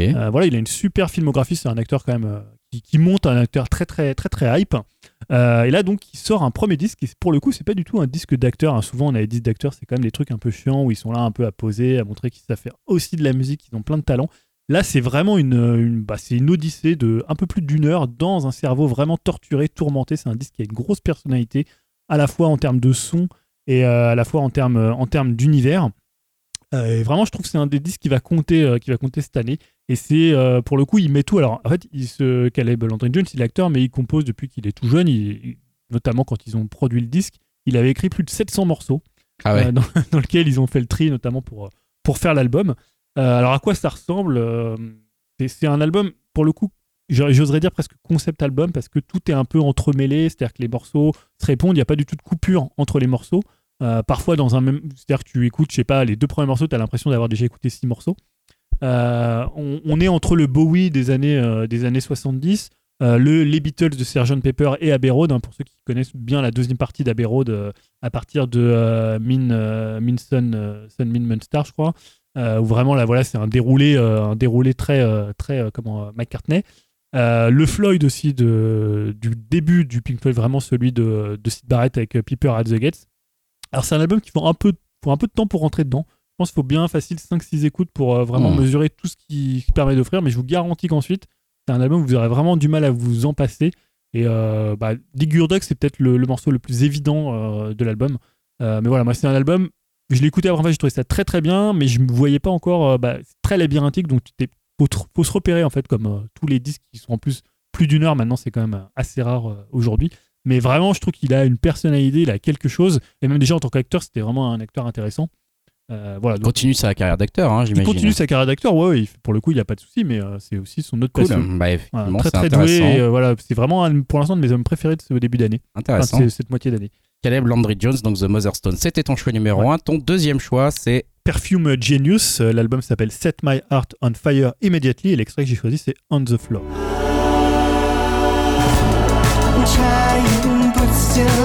I'm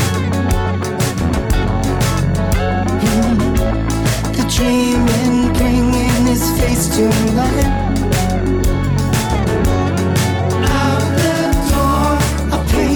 Run my mouth, I pray to change. I cross out his name on the page.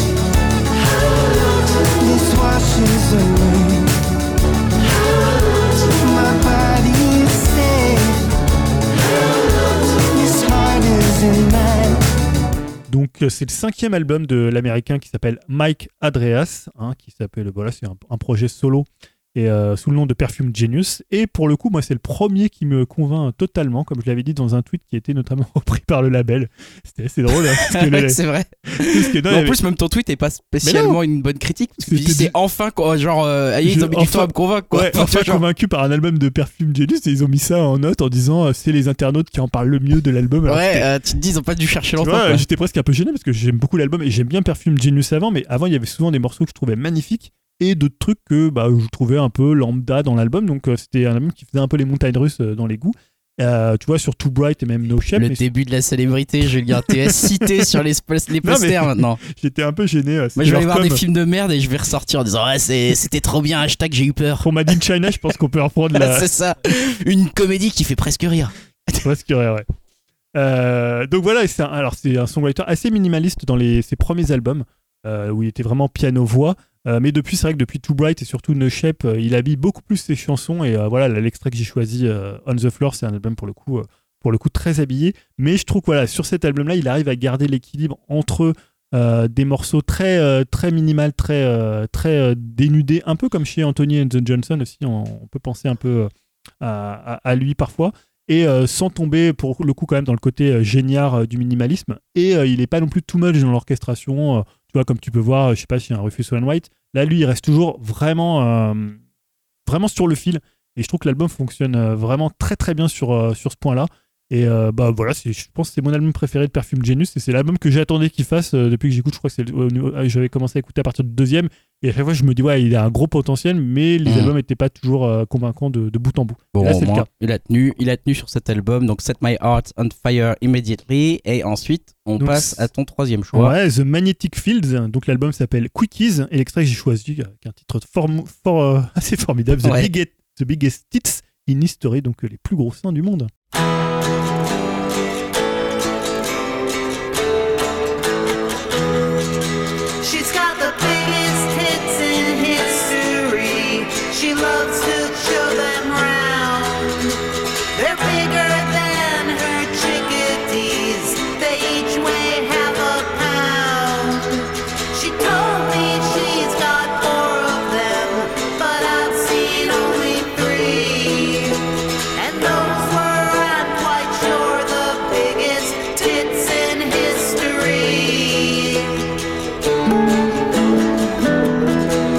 Voilà un disque, bah, moi je suis pas un grand euh, connaisseur de Magnetic Fields, hein, c'est un groupe qui existe depuis je crois euh, 80, 89 ou 90. Ouais, c'est vieux ça. hein. Euh, ils ont énormément d'albums. Euh, voilà, je suis pas totalement, euh, totalement connaisseur, mais c'est vraiment un groupe. Voilà, quand tu disais, je sais pas, euh, rock et folk, les un rock à une époque ou Magic, tu voyais toujours des interviews Ouais, des Magnetic. Fields, tout Dans le monde en parlait. numéro.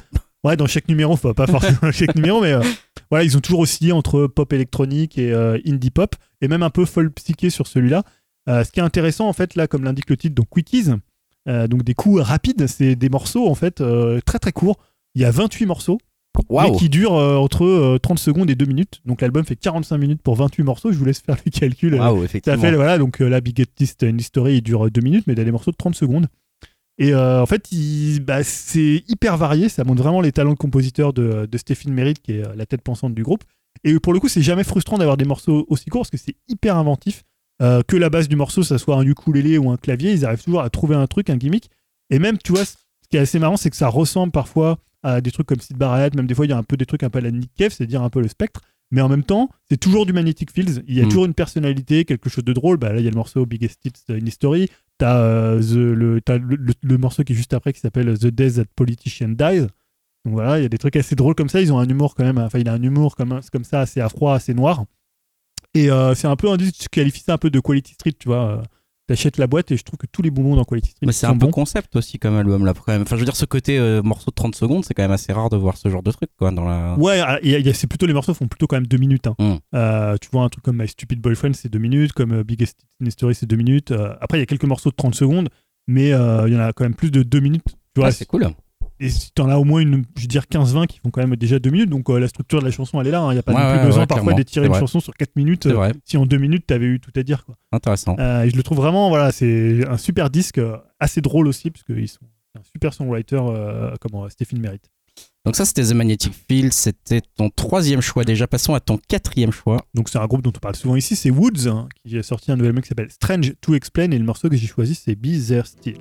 With your hands left holding the last dream you slipped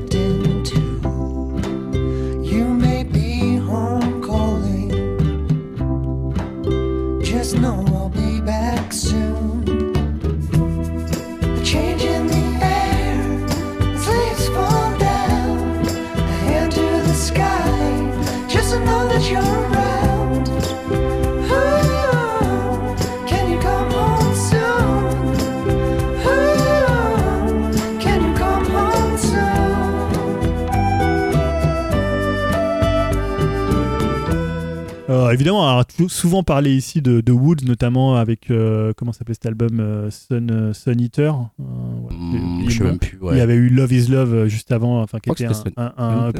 Ouais, Ouais, peut-être. Sun Eater, euh, il a un nom un, un peu long. City Sun Eater, voilà, j'avais noté Mm. In the River of Light. C'est pour ça que j'avais du mal à me rappeler. Euh, donc, c'est un groupe euh, new-yorkais qui avait accueilli en son sein, on avait parlé à l'époque, Kevin Morby, hein, qui était à la basse, et surtout qui est son label euh, Woodsist, donc qui est un label qui a sorti bah, plein d'artistes euh, artistes américains. Euh, donc j'avais déjà parlé de City Sun Eater in the River of Light et de Love is Love. Euh, là pour le coup c'est un disque un peu plus mélancolique que cela, peut-être un peu, un peu moins... euh, il faut pas de la musique guirette mais on va dire que c'est un petit peu moins pop, un petit peu plus folk que sur cet album-là. Euh, même si par exemple sur Where Do You Go When You Dream, qui est le deuxième morceau, qui était leur premier single, on retrouve vraiment l'esprit de, Love is Love et de City Eater. Là, c'est vraiment un disque qui va trahir l'influence de David Berman. J'avais parlé de David Berman ici pour les Purple Mountains. Euh, donc, c'est euh, David Berman qui s'est suicidé en, en juillet dernier et euh, qui était aussi, qui devait partir en tournée avec lui. Et je trouve qu'il y, a des- il y a des morceaux. je crois que j'ai noté un morceau par exemple comme. Euh, euh, je sais même plus d'ailleurs, il y a un morceau qui me faisait penser, mais j'ai pas noté le, le truc. Euh, c'est voilà, c'est souvent en fait des chansons qui sont un peu dans des zones grises, qui sont ni complètement tristes. Alors sa voix est un peu différente de celle de David Berman. David Berman a un côté peut-être de tirer un peu plus la chanson vers un côté très très mélancolique, alors que lui, comme l'a fait, remarquer une copine, des fois elle trouvait que c'est un peu la voix de euh, comment de euh, de Sting. Hein. Des fois c'est Ah. horrible, il a la voix de Sting ou de Phil Collins. Et ce qui est pas faux des fois, hein, en plus sur cet album-là, euh, ça m'y a fait un peu penser aussi. euh, après, ça m'a un peu gâché l'écoute. Ouais, je veux c'est dommage, ouais, de- c'est un peu dommage. Euh, mais non, je trouve que c'est quand même un très beau disque et le morceau que j'ai passé est assez représentatif de l'album parce que un- je disais c'est assez assez mélancolique, assez folk.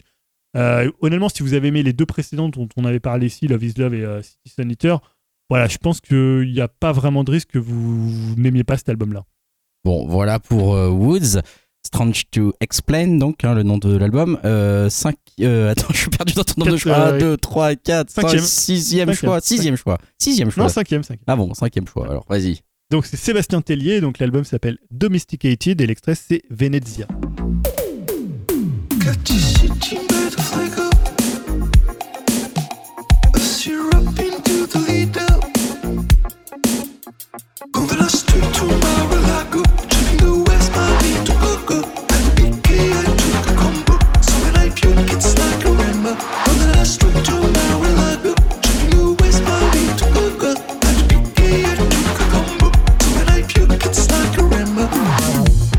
évidemment, pas besoin de présenter Sébastien Tellier, j'imagine, hein, français qui a participé à l'Eurovision, un des barbus les plus célèbres euh, les plus célèbres de la, de la musique électronique. Je pense à un, moi, à mon avis, un des grands, un, un des grands artistes français. Ouais, de, je, alors, de- je suis complètement d'accord hein, sur Sébastien. Tellier. Et moi, c'est quelqu'un qui m'accompagne depuis que j'ai découvert. Moi, je l'avais pas découvert avec l'incroyable vérité, qui est son premier album avec Politics. Ouais, Celui où il y Politics, avait moi la, aussi, la ouais. ritournelle, Ouais. euh, qui est un album qui m'a vraiment marqué.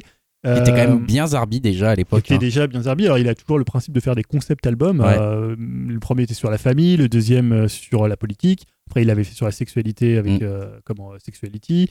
Il avait fait euh, également euh, bah, God is Blue euh, sur la religion, euh, sur son enfance aussi avec euh, l'Aventura.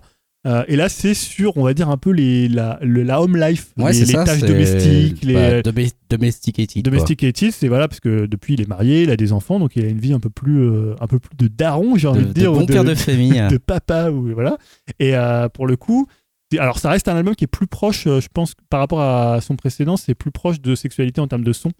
Euh, c'est beaucoup plus électronique, même si là, en fait, il a fait appel euh, comment, à NFK, euh, NKF, pardon, qui, est, euh, qui, comment, qui, a produ- qui a mixé en fait PNL. Et ce qu'il cherchait à faire, c'était vraiment faire de la cloud music. Il se demandait comment faire quelque chose qui sonne. En fait, il s'interroge toujours en termes de, ce- de ce dont on il parle et de la façon dont il travaille. Comment, euh, par exemple, dans Sexuality, il disait comment finalement trouver des sons qui soient sexy, sexuels. Mm, mm, Et là, l'idée, c'était comment trouver des sons qui soient aériens. mm. Et donc, c'est un album qui est alors euh, quand même à une, une forte composante électronique. Il y a beaucoup de vocodeurs. Euh, mais en même temps, c'est un album qui est assez léger, euh, assez euh, estivalier, j'ai envie de dire. C'est un album qui est pas du tout pesant. C'est une sorte de cocon. Je trouve qu'il travaille vraiment le son.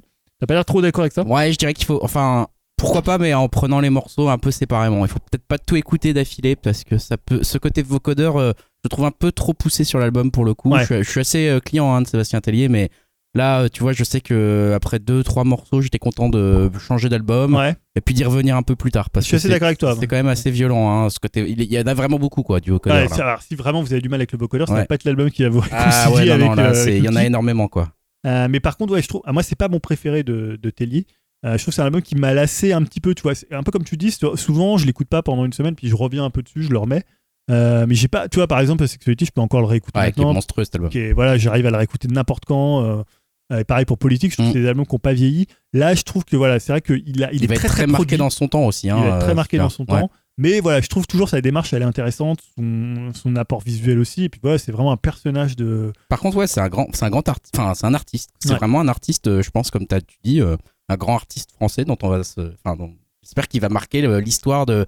Artistique, quoi. Peut-être que ça sera un Gainsbourg. Bah ouais, comme je ça, le peut-être vois un peu pas- comme ça, ouais. peut-être pas aussi connu, mais, euh, mais un peu dans cette démarche-là, quoi. Il, a, il est vraiment habité, Ouais. c'est un mec passionné. Il Il, est très atypique quand même. il peut être un peu populaire, il peut arriver à faire du populaire. Il a quand même fait l'Eurovision, le mec. Enfin, le, voilà. euh, Donc, et euh, puis la ritournelle, c'est un morceau qui a marqué en fait. ah, euh, la ritournelle, c'est hyper connu, on l'a vu quand même dans plein de trucs. Donc, euh, ouais, mais c'est vrai que cet album, bon, il est plus, plus particulier, je dirais quand même. hein. Plus particulier et peut-être pas écouté d'un seul trait, quoi.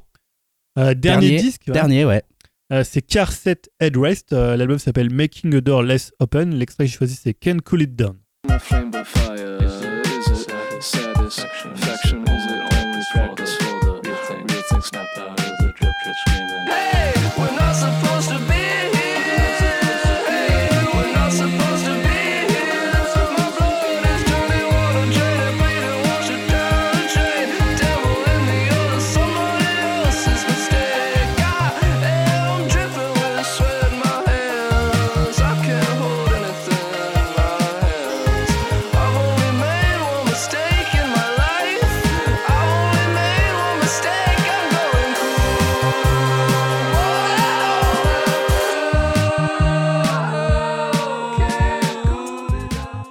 C'est le quatrième album donc du groupe. Alors c'est plutôt un projet solo de euh, comment euh, c'est pas vraiment un groupe en, en lui-même euh, puisque ils ont ouais ils ont fait alors il avait fait avant une dizaine je pense de d'auto d'autoproduction avant de Ah, signer chez, chez Matador. Donc c'est Will Toledo.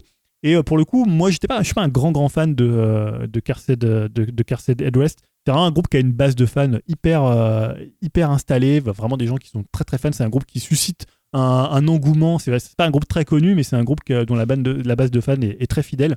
Et euh, voilà, moi, que- chaque fois que j'avais écouté, j'avais pas été plus euh, impressionné que ça. Et là, c'est vraiment le premier si- single qui s'appelle donc celui que j'ai passé, Can Cool Me Down, qui m'a replongé dedans. Je trouve qu'il y a un petit côté Kid A de, de Radiohead sur euh, ce morceau-là. C'est-à-dire la- façon dont d'amener de l'électronique euh, dans un groupe qui est euh, vraiment très très, pour le coup, très rock. euh, ou des essais de production comme sur Hymn par exemple, euh, où ils ont mis la version, euh, c'est la version remix. Et à côté de ça, il y a des morceaux très surprenants. Je pense à un morceau par exemple comme Hollywood qui fait presque Green Day. euh, avec cette voix euh, entre Offspring et Green Day, mais qui est. euh, Waouh. Tu vois, c'est assez étonnant. ça, Écoute ouais. ce morceau, Ouais, juste ouais. Hollywood. Après, les autres morceaux sont assez différents. C'est peut-être un peu d'ailleurs un des premiers albums. Il n'est pas hyper homogène en termes de, ou très cohérent en termes de, de, de, de tessiture sonore, mais en même temps, tu passes d'un morceau comme. Comme Can't Cool Me Down à un morceau comme Hollywood et c'est assez surprenant mais en même temps c'est un album sur lequel je suis beaucoup revenu. C'est un album qui s'écoute vraiment très très bien.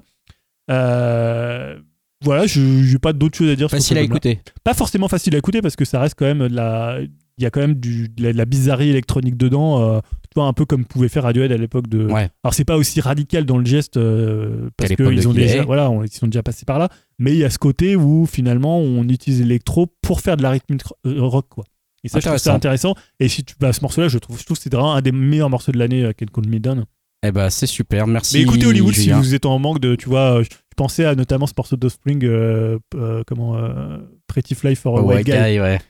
Ah, les souvenirs. tu vois, un, peu moins ridicule que celui-là, mais je trouve que le riff est hyper accrocheur Mais dans les deux fait, cas. ça fait partie du, du charme de Spring, ce côté ridicule qui était complètement assumé en Ouais. plus. ah oui, euh, qui a surtout dans ce morceau-là, hein, mais euh, Voilà, oh, je rappelle quand même donc le top 6 du mois de mai 2020. On avait Caleb Landry Jones avec The Mother Stone, Perfume Genius Set My Heart on Fire Immediately. On a The Magnetic Fields avec Quickies, Woods Strange to Explain, Sébastien Tellier Domesticated et Carset Headrest Making a Doorless Open. Merci. Et Julien. donc euh, ouais, six morceaux, six albums. Alors je voulais aussi parler de Jerry Pepper qui a sorti un super album qui Regardez-moi le- s'appelle Abracadabra. Je dis Regardez juste le nom de Jerry Pepper, mais je vous le conseille. Oh, peut-être ça viendra de meubler un des prochains euh, conseils, un des morceaux de fin de Ah, podcast. je voulais le mettre en euh, morceau de fin, mais ah, ça a été pris avant. Yahoo elle a pris, je voulais mettre Yao, Chola, et mais d'ailleurs justement, tu nous as choisi quoi comme morceau de fin? On en parlait dans le excellentissime Da Five Bloods. Hein, de Phil Ça c'est devenu excellentissime maintenant. L'histoire c'est toi qui l'as réécrit, mon c'est hein. et plutôt vite. fameux passage où ils vont dans le temple. et bref, avec le Marvin Gaye en fond de What's Going On a cappella, qui est assez saisissant. ah, c'est et- le morceau que t'as choisi? Ouais. Ah, c'est Ouais. ça. Donc Ouais, il est en version a cappella, hein, parce A que j'ai pris cappella, ton truc là. Version a cappella. cool. J'ai même pas écouté encore. J'aurais préféré un morceau euh, tiré de Made in China, mais bon. Ah, ça peut se bien un trouver. petit morceau pense, de musique trouver. euh, chinoise euh, Ah, hyper cliché. regarde, euh, c'est plus dramatique que comédie. Ouais, je ah bah trouve. ça, euh, ça, les c'est blagues tombent un dramatique. peu à plat, mais, mais c'est touchant. On a bien compris que c'était dramatique. En tout cas, grand disque, on parle jamais assez de What's Going On, mais c'est peut-être un des plus grands vrai. albums Ah de bah, cette, ouais. cette époque-là. Peut-être même un des plus grands albums jamais créés de Ouais, l'histoire de la musique, je pense. Clairement. Peut-être un de mes disques préférés. Ah ouais Ouais. Ah, je- Ah, c'est un Là, grand je l'ai disque. écouté hein. aujourd'hui. C'est un très grand disque. Ah, faut le album. recul parce que je trouve qu'il y a quand même des morceaux. Faut que je me mette plus dans le mood. Et Ah ouais justement, j'ai jamais écouté en fait de Ah Marvin bon Gaye en entier des albums. Ah ouais. Et je trouve qu'il y a quand même un, c'est un, un petit peu répétitif, mais vu que je t'ai dit, j'étais pas vraiment. euh, faut que vraiment Ouais, que je peut-être- réécoute. celui-là est en- très concept album et euh, Mais voilà, j'ai toujours écoutez, de sur celui qui a euh, servi à payer son divorce. euh, Putain, tu parles toute sa vie. Ah bah, je suis un gros fan de Marvin Gaye. Voilà, donc c'est Marvin Gaye, What's Going On qui va finir ce numéro 96. On L'excellent on, on se... In the allez, Mouth. allez, venez, venez nous dire pas, sur, euh, venez nous dire. Bien sûr que vous serez plus toléré que moi, c'est pas, c'est pas difficile. Euh, vous venez nous dire sur le Discord donc euh, ce que vous avez pensé de Die Five Blood. Euh, plus le site. si vous, ouais, c'est upcast.fr, mais c'est si vous avez besoin de parler à Dimitri pour avoir un accès à notre Discord en fait. hein. Vous pouvez aller sur son Twitter aussi ou notre Twitter euh, arobase @upcast France. Euh, Peut-être comme le numéro 97 approche, si vous avez des envies, des idées de ce qu'on peut faire pour le numéro 100, on peut peut-être être preneur parce que comme ça, ça nous éviterait de nous creuser la tête. Euh, donc voilà, n'hésitez pas à nous en parler aussi. On va peut-être créer une- un sous-Discord en disant euh, aidez-nous, aidez-nous pour le numéro 100 à trouver des trucs. Voilà. J'avais euh, une idée, mais bon, voilà. Ouais. Ah. Enfin, c'était pas une idée géniale. Hein. si, oh vous putain, attendez pas des trucs être- de ça va être Un monstrueux. truc avec des putes encore. les des 100, porn les 100 stars, je sais pas albums euh, de groupe où le mec s'est suicidé, euh, machin, ouais, on va aller. c'est Non, il va faire venir une porn star qui fait de la musique country, euh, Ah, ça serait cool. Épicé, On pas devait quoi. toujours faire notre numéro des 2010-2020. hein, les... Ah, c'est vrai, putain, ouais, en plus j'ai commencé à réfléchir à ce truc-là, merde. Leur série Retour vers le futur. N'oubliez série Retour à le futur, c'est le Dorothée aussi, c'est vrai. Ah, on pourra raconter. Dorothée. Non, mais voilà, le numéro 100, ça sera peut-être des anecdotes sur ce qu'on a jamais fait dans le Ouais, podcast. ça va. Et si Notamment vous- ce Et notamment numéro ton histoire de jeux vidéo, là, je veux savoir. Là. Deux. Tu me disais moi aussi dans ma Ah jeunesse. oui, oui, je raconterai ça si tu veux. Non, mais on Très bien. du podcast, mais en- ouais, non, parce que faut voir, faut savoir que Greg avait fait une bible pour ce podcast euh, Retour à le futur. Il y avait Ouais. tout un truc. et Depuis, puis, j'ai arrêté de préparer chaque numéro, tu vois, parce qu'ils m'ont tellement fait chier à rien vouloir faire ces grosses feignasses. Il y avait J'avais Stan fait encore tout à le taf. l'époque, Ouais, ouais, j'avais fait tout le taf et et on l'avait quand même pas fait. Ah là là. Bon, bref, euh, on se retrouve pour le numéro 97 dans 2-3 semaines. Euh, salut à tous, jouez bien, amusez-vous Ouais, on sera bien. encore là dans 2-3 semaines? Ouais, Après les vacances? On sera reconfiné, Euh. Dim aura retrouvé la pêche là-bas. sera la Il y aura la Non, deuxième on, va essayer, on va essayer de faire Ah, un boss, numéro on a trouvé quoi 97 pour les avant de. Moi, j'ai pas tellement de vacances. euh, en général, on fait une. Non, on avait fait pas mal de pauses estivales, puis il y a une année, on avait fait des petits numéros intercalaires, ça avait pas mal plu. Ah, c'est vrai que là, on arrive peu. C'est vrai qu'avec le Covid, on sait pas Ouais, trop, on mais sait c'est plus vrai trop que là, on- quand on est. d'habitude, on arrêtait après le 3, quoi. Ouais, c'est ça. Euh, peut- bah, il faut qu'on voit quand sera ce numéro 97. Restez connectés, restez stay tuned, comme disent les jeunes, et puis euh, à bientôt. Salut. Salut Salut Mother, mother, there's too many of you crying. Brother, brother, brother, there's far too many of you dying. You know we've got to find a way to bring some loving here today. Yeah, Father, Father, we don't need to escalate. You see, war is not the answer, for only love can conquer hate.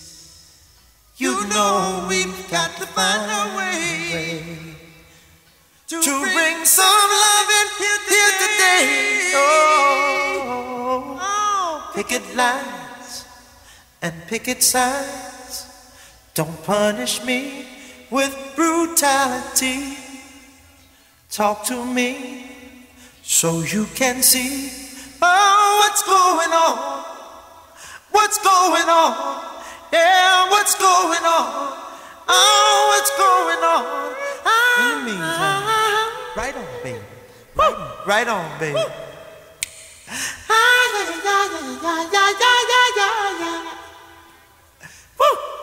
Right on, baby. Right on, right on.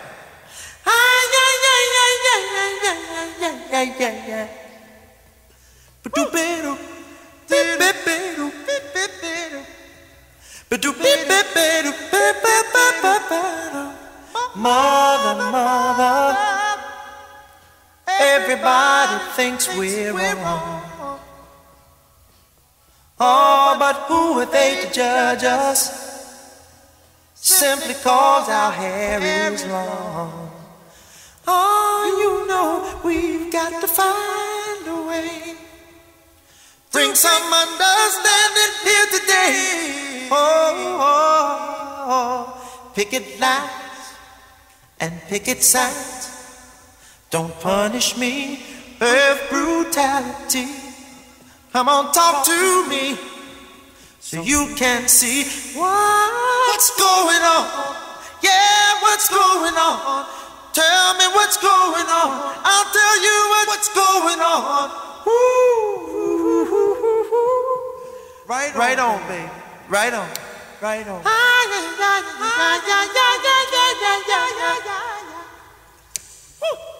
Right on, baby. Right on.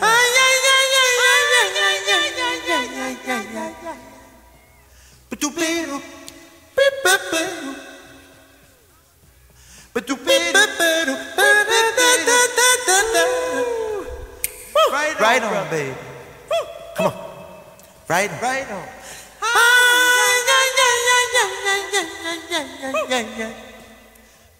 Right on. Right on. Right on. No swing.